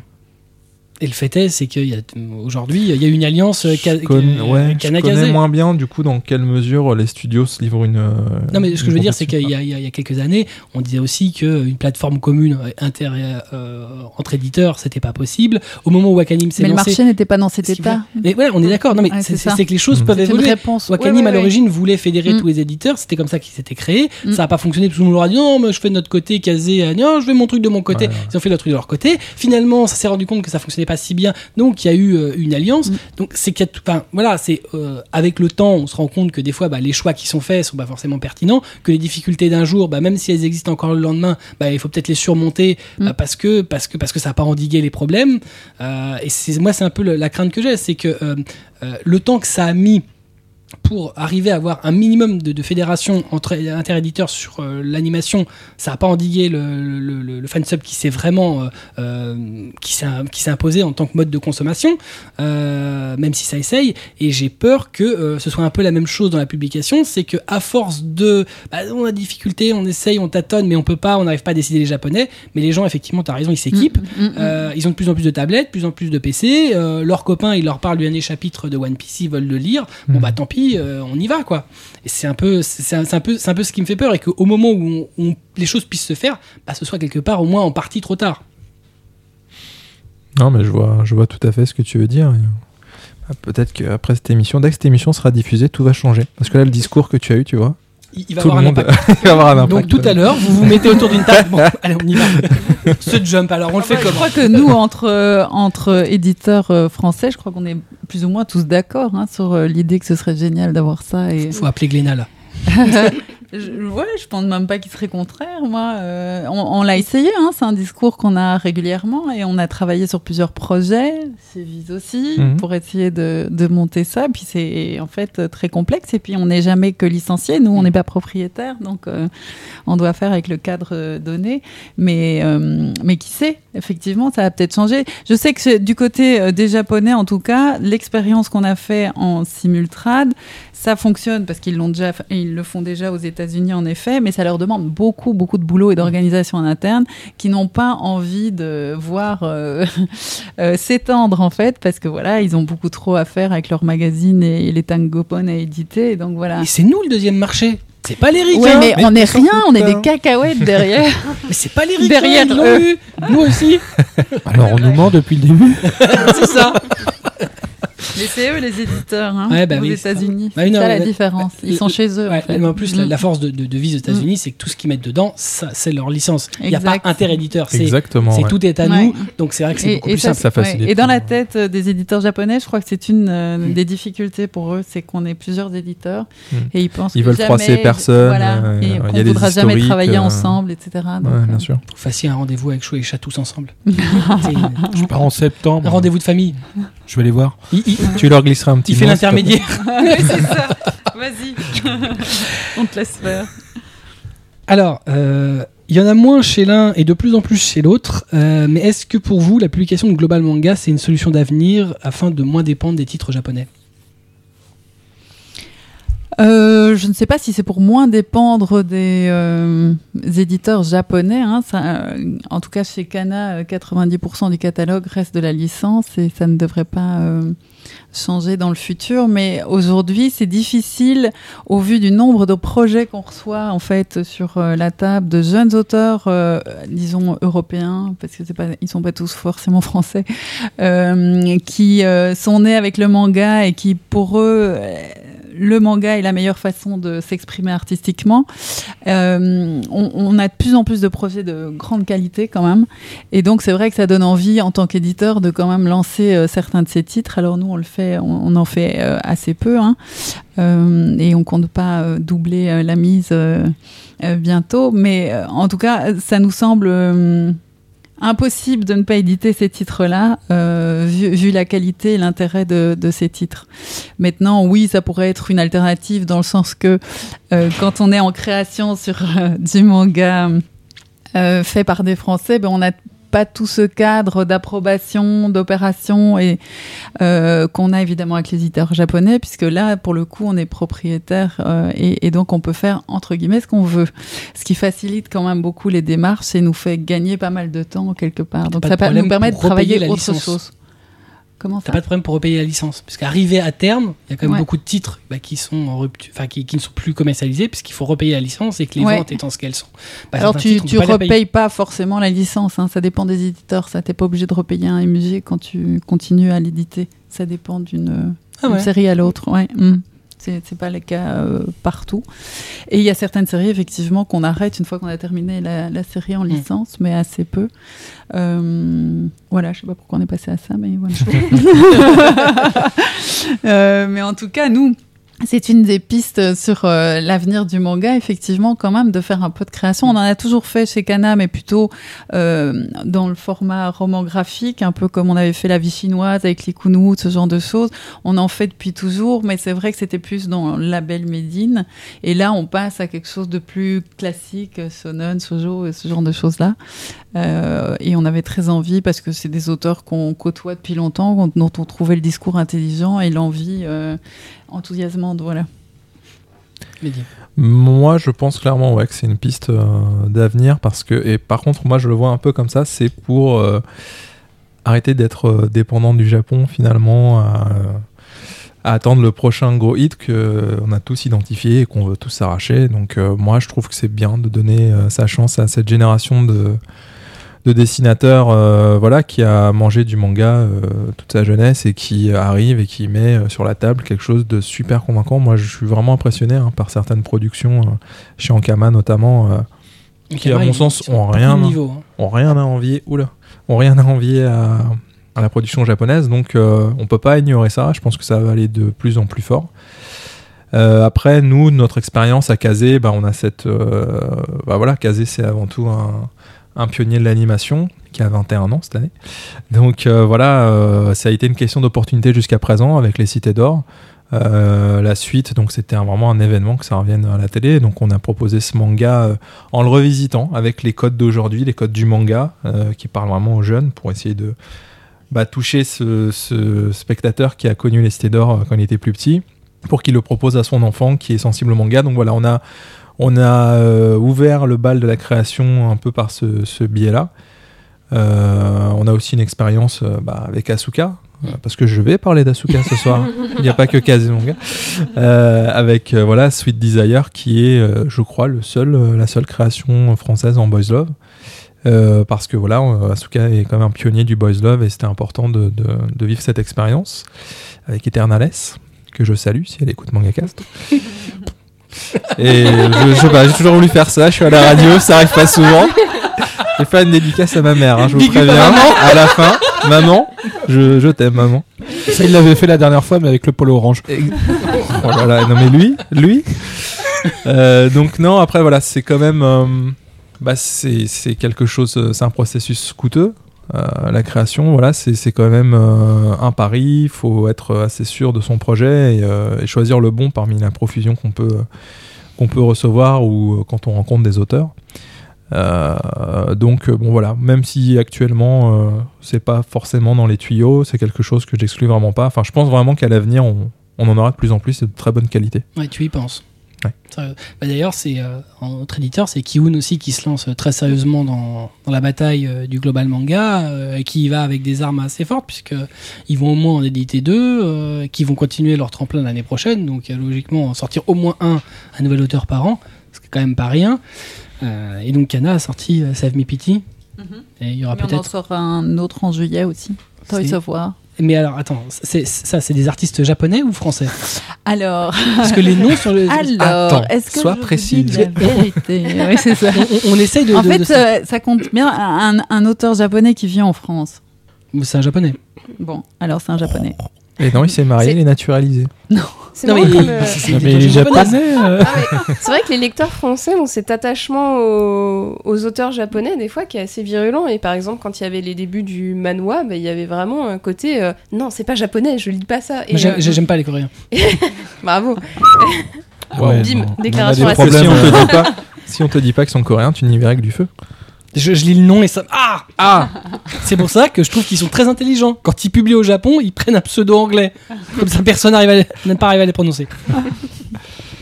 Mais du coup, voilà, ça fait partie des choses qui. euh, Bah non, non, mais j'ai fini mon idée. C'est juste qu'effectivement, euh, des fois, on, se demande si euh, un éditeur français devrait pas jouer sur euh, un pseudonyme japonais pour que ça passe discrètement et que personne soit en mode Ouh là là, c'est fait par des Français, je vais me méfier. Enfin, il y a- Bah, il y J'en a de ça, connais hein. deux qui ont des en pseudos japonais, enfin qui ont japonais. Shonen, Izu.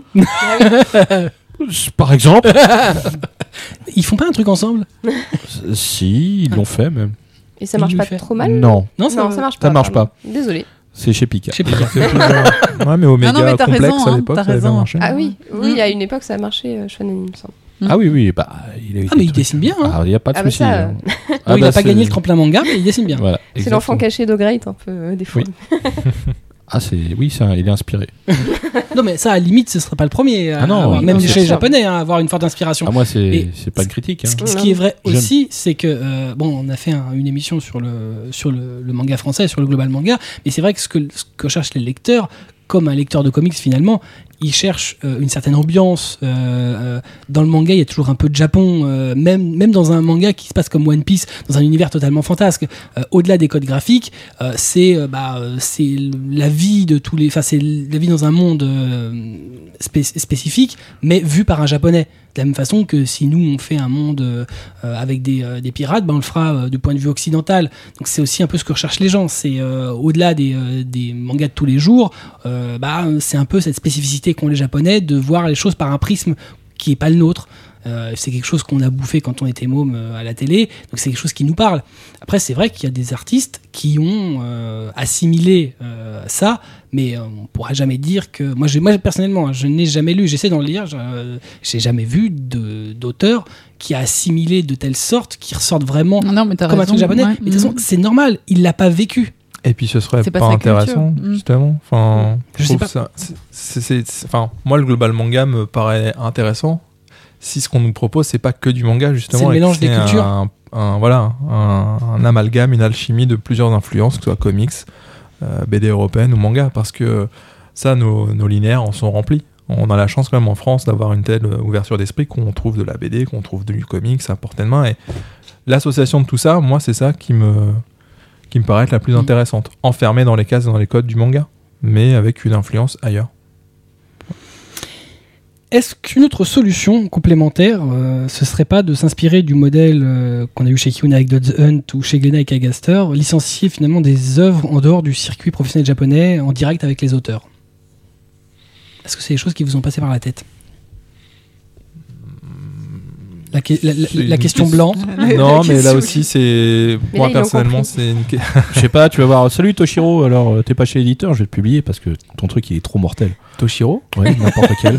C'est- C'est un mec au hasard pris dans la rue. euh. C'est un petit mec. Faut dire Yamada. hein. C'est un petit Non, non, mec non, non, avec Yamada, euh, c'est ça le- une cape élimée, des grosses lunettes, un chapeau dégueu et qui finit par mourir rapidement. Ouais, D'accord. Ouais, mais j'aime bien Toshiro, c'est pour ça. Bah, il lui ressemble un peu. Voilà, je pense que ouais, c'est le. Après là, c'était plus une question d'opportunité. C'est quelque chose qui s'est jamais euh, présenté. On n'a jamais trop creusé dans cette direction, mais ça me paraît être une piste intéressante, ouais, Mm. complètement. C'est vrai que c'est quelque chose qui bah, ça a fonctionné chez euh, Kiun. Bon, ils ont eu un auteur euh, exceptionnel, donc euh, c'est vraiment ils ont tiré le gros lot. Mais ça fonctionne pas très mal, pas, pas mal aussi chez Glénat et Kagaster. Donc il y a, bon après c'est vrai que c'est c'est pas facile d'aller chercher les auteurs au Japon, mais euh, ça permet de s'affranchir complètement de. Ouais, et puis En même temps, une- t'as les comiquettes, hein, tu peux, Oui. euh, Mm. tu peux Oui, les avoir il y a par euh, Internet aujourd'hui. poignée entière. Au Ouais. final, euh, Dod- Dodson, ça s'est fait en deux temps, et le deuxième, c'était par Internet, il me semble. Non, dès le début c'était C'était Internet. par- Oui, voilà. Bon, Mm. bah, tout va bien. alors. Mais Donc, bon, euh, de- c'est- depuis c'est-à-dire- chez nous, à Paris, c'est-à-dire en que- fait, on peut alors, trouver des auteurs japonais. quand toi, tu euh, parles faciles. comiquette, Ça prend du temps, par Quand toi tu parles comiquette, je sais que c'est pas à toi que je confierais ça parce que vu tes lectures déviantes, ah, j'ai un truc avec Pikachu qui fait un truc avec. Oh, Je ne dis rien de, de Rule 34 avec Pikachu, moi, je suis désolée. J'ai j'ai des standards. Bon, alors là, si on va par là, j'ai vu un Boys Love avec Keroro. Ah ouais. Bah, Donne-moi le titre que je le Ça, on, planifie. on aurait bien On veut- les gens veulent voir ça. Pas de problème. Je t'envoie ça. Je, je te donne le lien. Ah, atroce. Excellent. Euh, je savais pas que le corps euh, de, su- susti- de substitut pouvait servir à ça. Oh, c'est- Bravo. Voilà. Et, ouais, il va être bipé au montage. là. Non, non, c'est c'est tout le temps pareil. C'est pour ça. euh, C'est- c'est- Pourquoi, c'est- euh, pourquoi IQ et Kuroko no Basket, c'est pas dans- chez Asuka en fait? C'est une vraie question. Ça, c'est un débat qu'on a souvent au bureau. C'est- Qui m'énerve, hein, du genre. Tous ces beaux mecs. C'est du que par les filles. Ouais. Oui, alors oui, il y a une partie qui. euh, Tous ces transpirations. tout- Ah, mais tu arrêtes Eh, tu veux que je te ruine Okuto no Ken? J'ai la phrase qui tue. Ah non, s'il vous plaît, laissez quel le survivant Bah, je vais te le dire Euh, quand même parce que je veux Il en faire prend vraiment. plein la tête déjà. Oui, bah écoute, c'est c'est quand même une série euh, où il y a des mecs musclés qui transpirent sous les bras et qui se mettent des doigts. Oui, mais pas dans les orifices. Ils percent le pectoral de leur ennemi. C'est une technique d'art martial. Ça n'a rien à voir avec quelconque euh, pénétration que tu as en tête. Il, il se crée d'autres orifices. Et de, oui, Des voilà. en c'est- fait. Je, je veux pas dire, mais Ken, il en garde 7 de plus. Hein. Ouais, C'est-à-dire et que lui, on peut plus dire Eh, que. bah, T'as vu eh, une série que je surkiffe, que je, je peux, je peux dire des trucs pareils.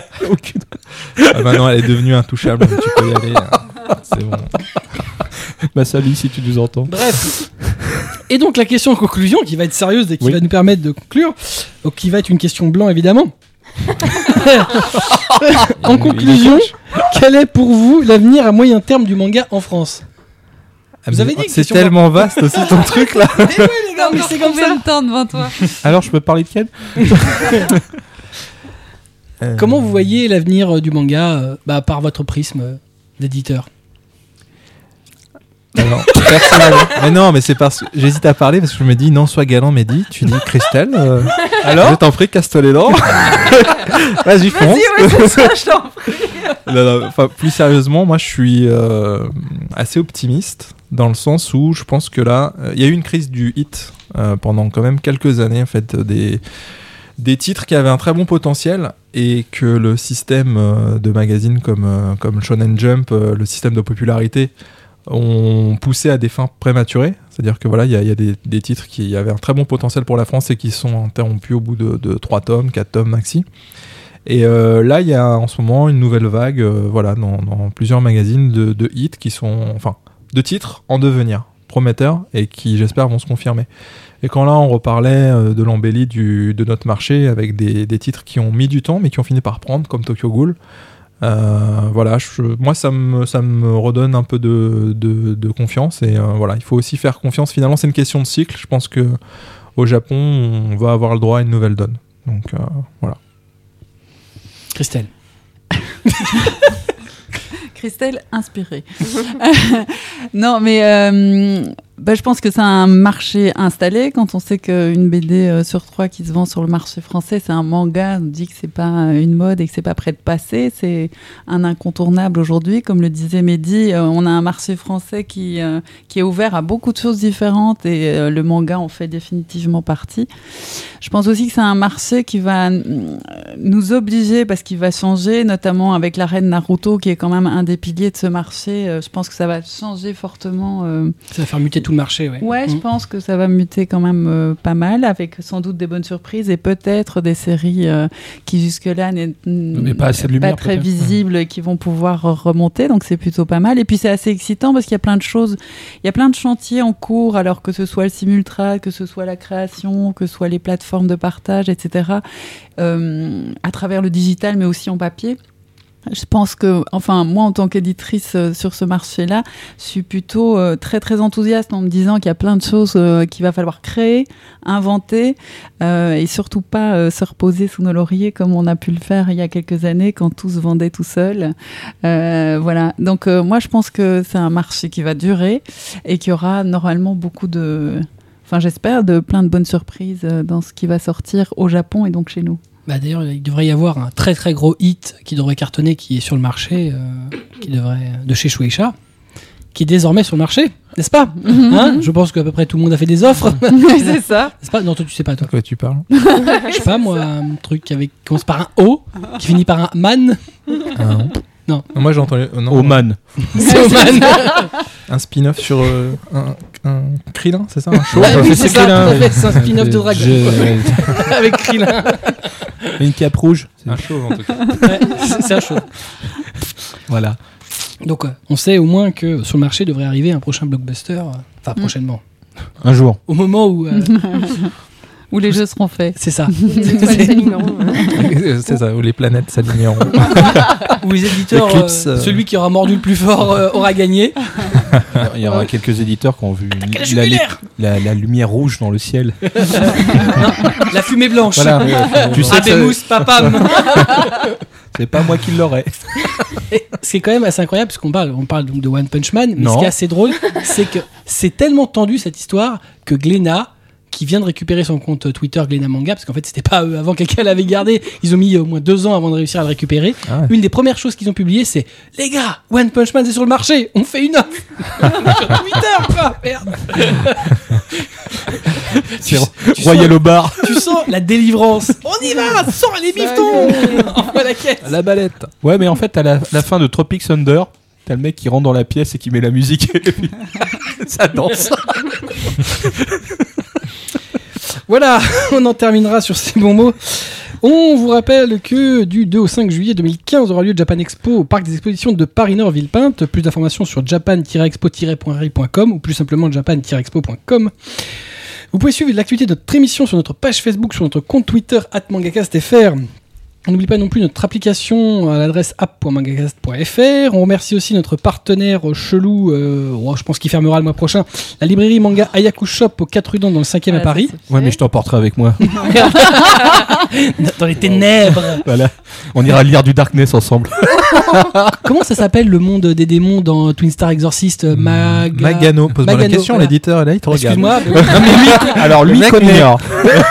alors, je voulais pas dire, Magano. mais, mais je, je voulais pas, au cas où tu l'aies pas lu, euh, Il y a que les Boys Love que je. Là, Je mais saute. ça, c'est le monde des ténèbres aussi. Donc, Ayaku Shop, euh, vous trouverez ayakushop.com avec un H comme dans Hawaï. Je suis passé à TF1. On s'en fout, mais on s'en fout. T'as fait un bisou à Claire Chazal Non, mais sérieux. Oui, bah, Parle-lui justement à Claire Chazal de tout ce qu'il faut euh, passer comme Voilà. animé là. Faut y aller, Claire. C'est pas moi qui ai TF1, invité. on euh. remercie aussi nos amis de Manga Sanctuary, le meilleur gestionnaire de collection manga animé du net, manga-sanctuary.com. Christelle, Mehdi, merci d'être venu. Merci Ah, mais, à euh, merci de nous avoir invités. Pour les dédicaces, c'est maintenant. Euh, bah, maman, je t'aime. C'est trop cool. C'est d'ailleurs prochainement la fête des mères. C'est pas- Bah oui, ah, mais chez nous, c'est passé en ça. Belgique. Ah bon Ah bon Eh, Mais vous faites vraiment rien comme les autres. Non, aux mais États-Unis aussi. C'est pas vrai C'était ce week-end. C'est pas vrai Ah, Mets-toi au diapason, Mais mec. merde, Ouais, mais pourquoi on fait pas au même moment Euh, Parce que voilà, c'est tout. C'est pas international. euh, nous, on est vraiment l'exception culturelle française. Ouais, ouais, ouais. Ça fait tiens, maintenant, toi qui- nous on fera plus tard. ouais, Mehdi, il a pas fait super original, alors euh, moi aussi je t'aime, maman. Mais T'as elle, elle attendu nous écoute, 27 je crois, en émissions pour plus. le faire Non, parce que t'es là. C'est- C'est c'est vrai qu'il a attendu 27 numéros. Non, mais attends, 27 Fils mangacast et 26, manga, 26 mangacast maqués. Je compte même pas les hors-séries. Ouais. Non, mais à ce moment, j'avais rien à dire. On vous souhaite plein de réussite. Hein Merci. oui, oui, oui, vraiment, je vous souhaite plein de réussite. vous pouvez pas savoir. Un bel avenir dans le manga. Je rappelle que votre réussite, c'est aussi la sienne. On a bien compris le message. Vous avez intérêt à réussir, je vous surveille. Vive Ayaku. C'est un travail, c'est un travail d'équipe. Longue vie à Ayaku. Donc, vidéo, space. Quant à nous, évidemment, on se donne rendez-vous le mois prochain pour un nouveau manga cast et dans quelques jours pour un nouveau manga cast Tomake. On vous laisse aujourd'hui avec notre tending theme du jour. Alors, je vais essayer de le prononcer correctement, mais ça va être compliqué. Seishun Satsu Batsuron. Pas mal quand même. Tu sais pas ce que c'est, toi, je suis sûr. Mais tu vas. Ah, la colle. Merde, j'ai cru que j'allais réussir, moi j'y arrive pas. L'opening theme d'Assassination Classroom qui est diffusé chez ADN et dont le manga est édité chez Kana. En attendant, comme tous les mois, lisez des mangas, c'est bon pour vos chakras, matez des animés, c'est bon pour votre santé. On vous kiffe, des bisous, à bientôt. Allô Salut.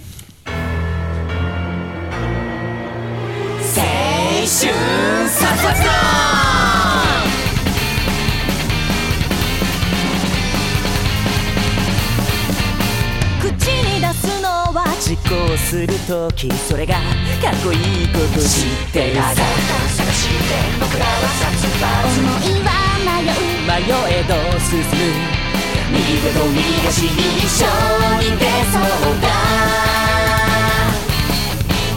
なんなんだイライラの波動は僕らの存在の証明月を見上げ高まるささあさあさあさあとさあ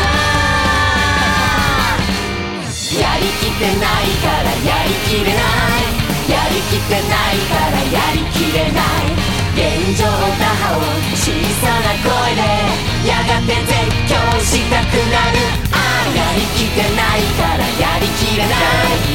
やりきてないからやりきれないそうそうというのは簡単だけど今はあがいて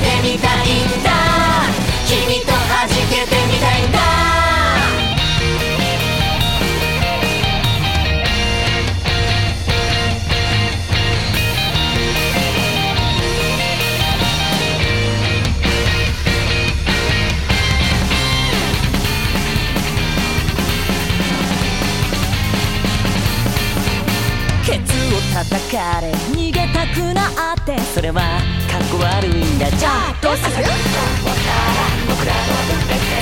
めば学び。学べば変わる。ぎこちない動きがやがて固有のスタイ。ルなんでだ？ゲリラと狙いたい。僕らが生まれたこの瞬間。強くなれと意識が。さっささっささとり切ってみたけりゃ振り切れろ。振り切ってみたけりゃ振り切れろ。2回転突破で眺める景色。違う温度の風が吹く。ああ振り切ってみたけりゃ振り切れろ。振り切ってみたけりゃ振り切れろ。明日にすれば楽ちんだけど自分ベスト振り返ってみせる。君も挑戦してみろよ。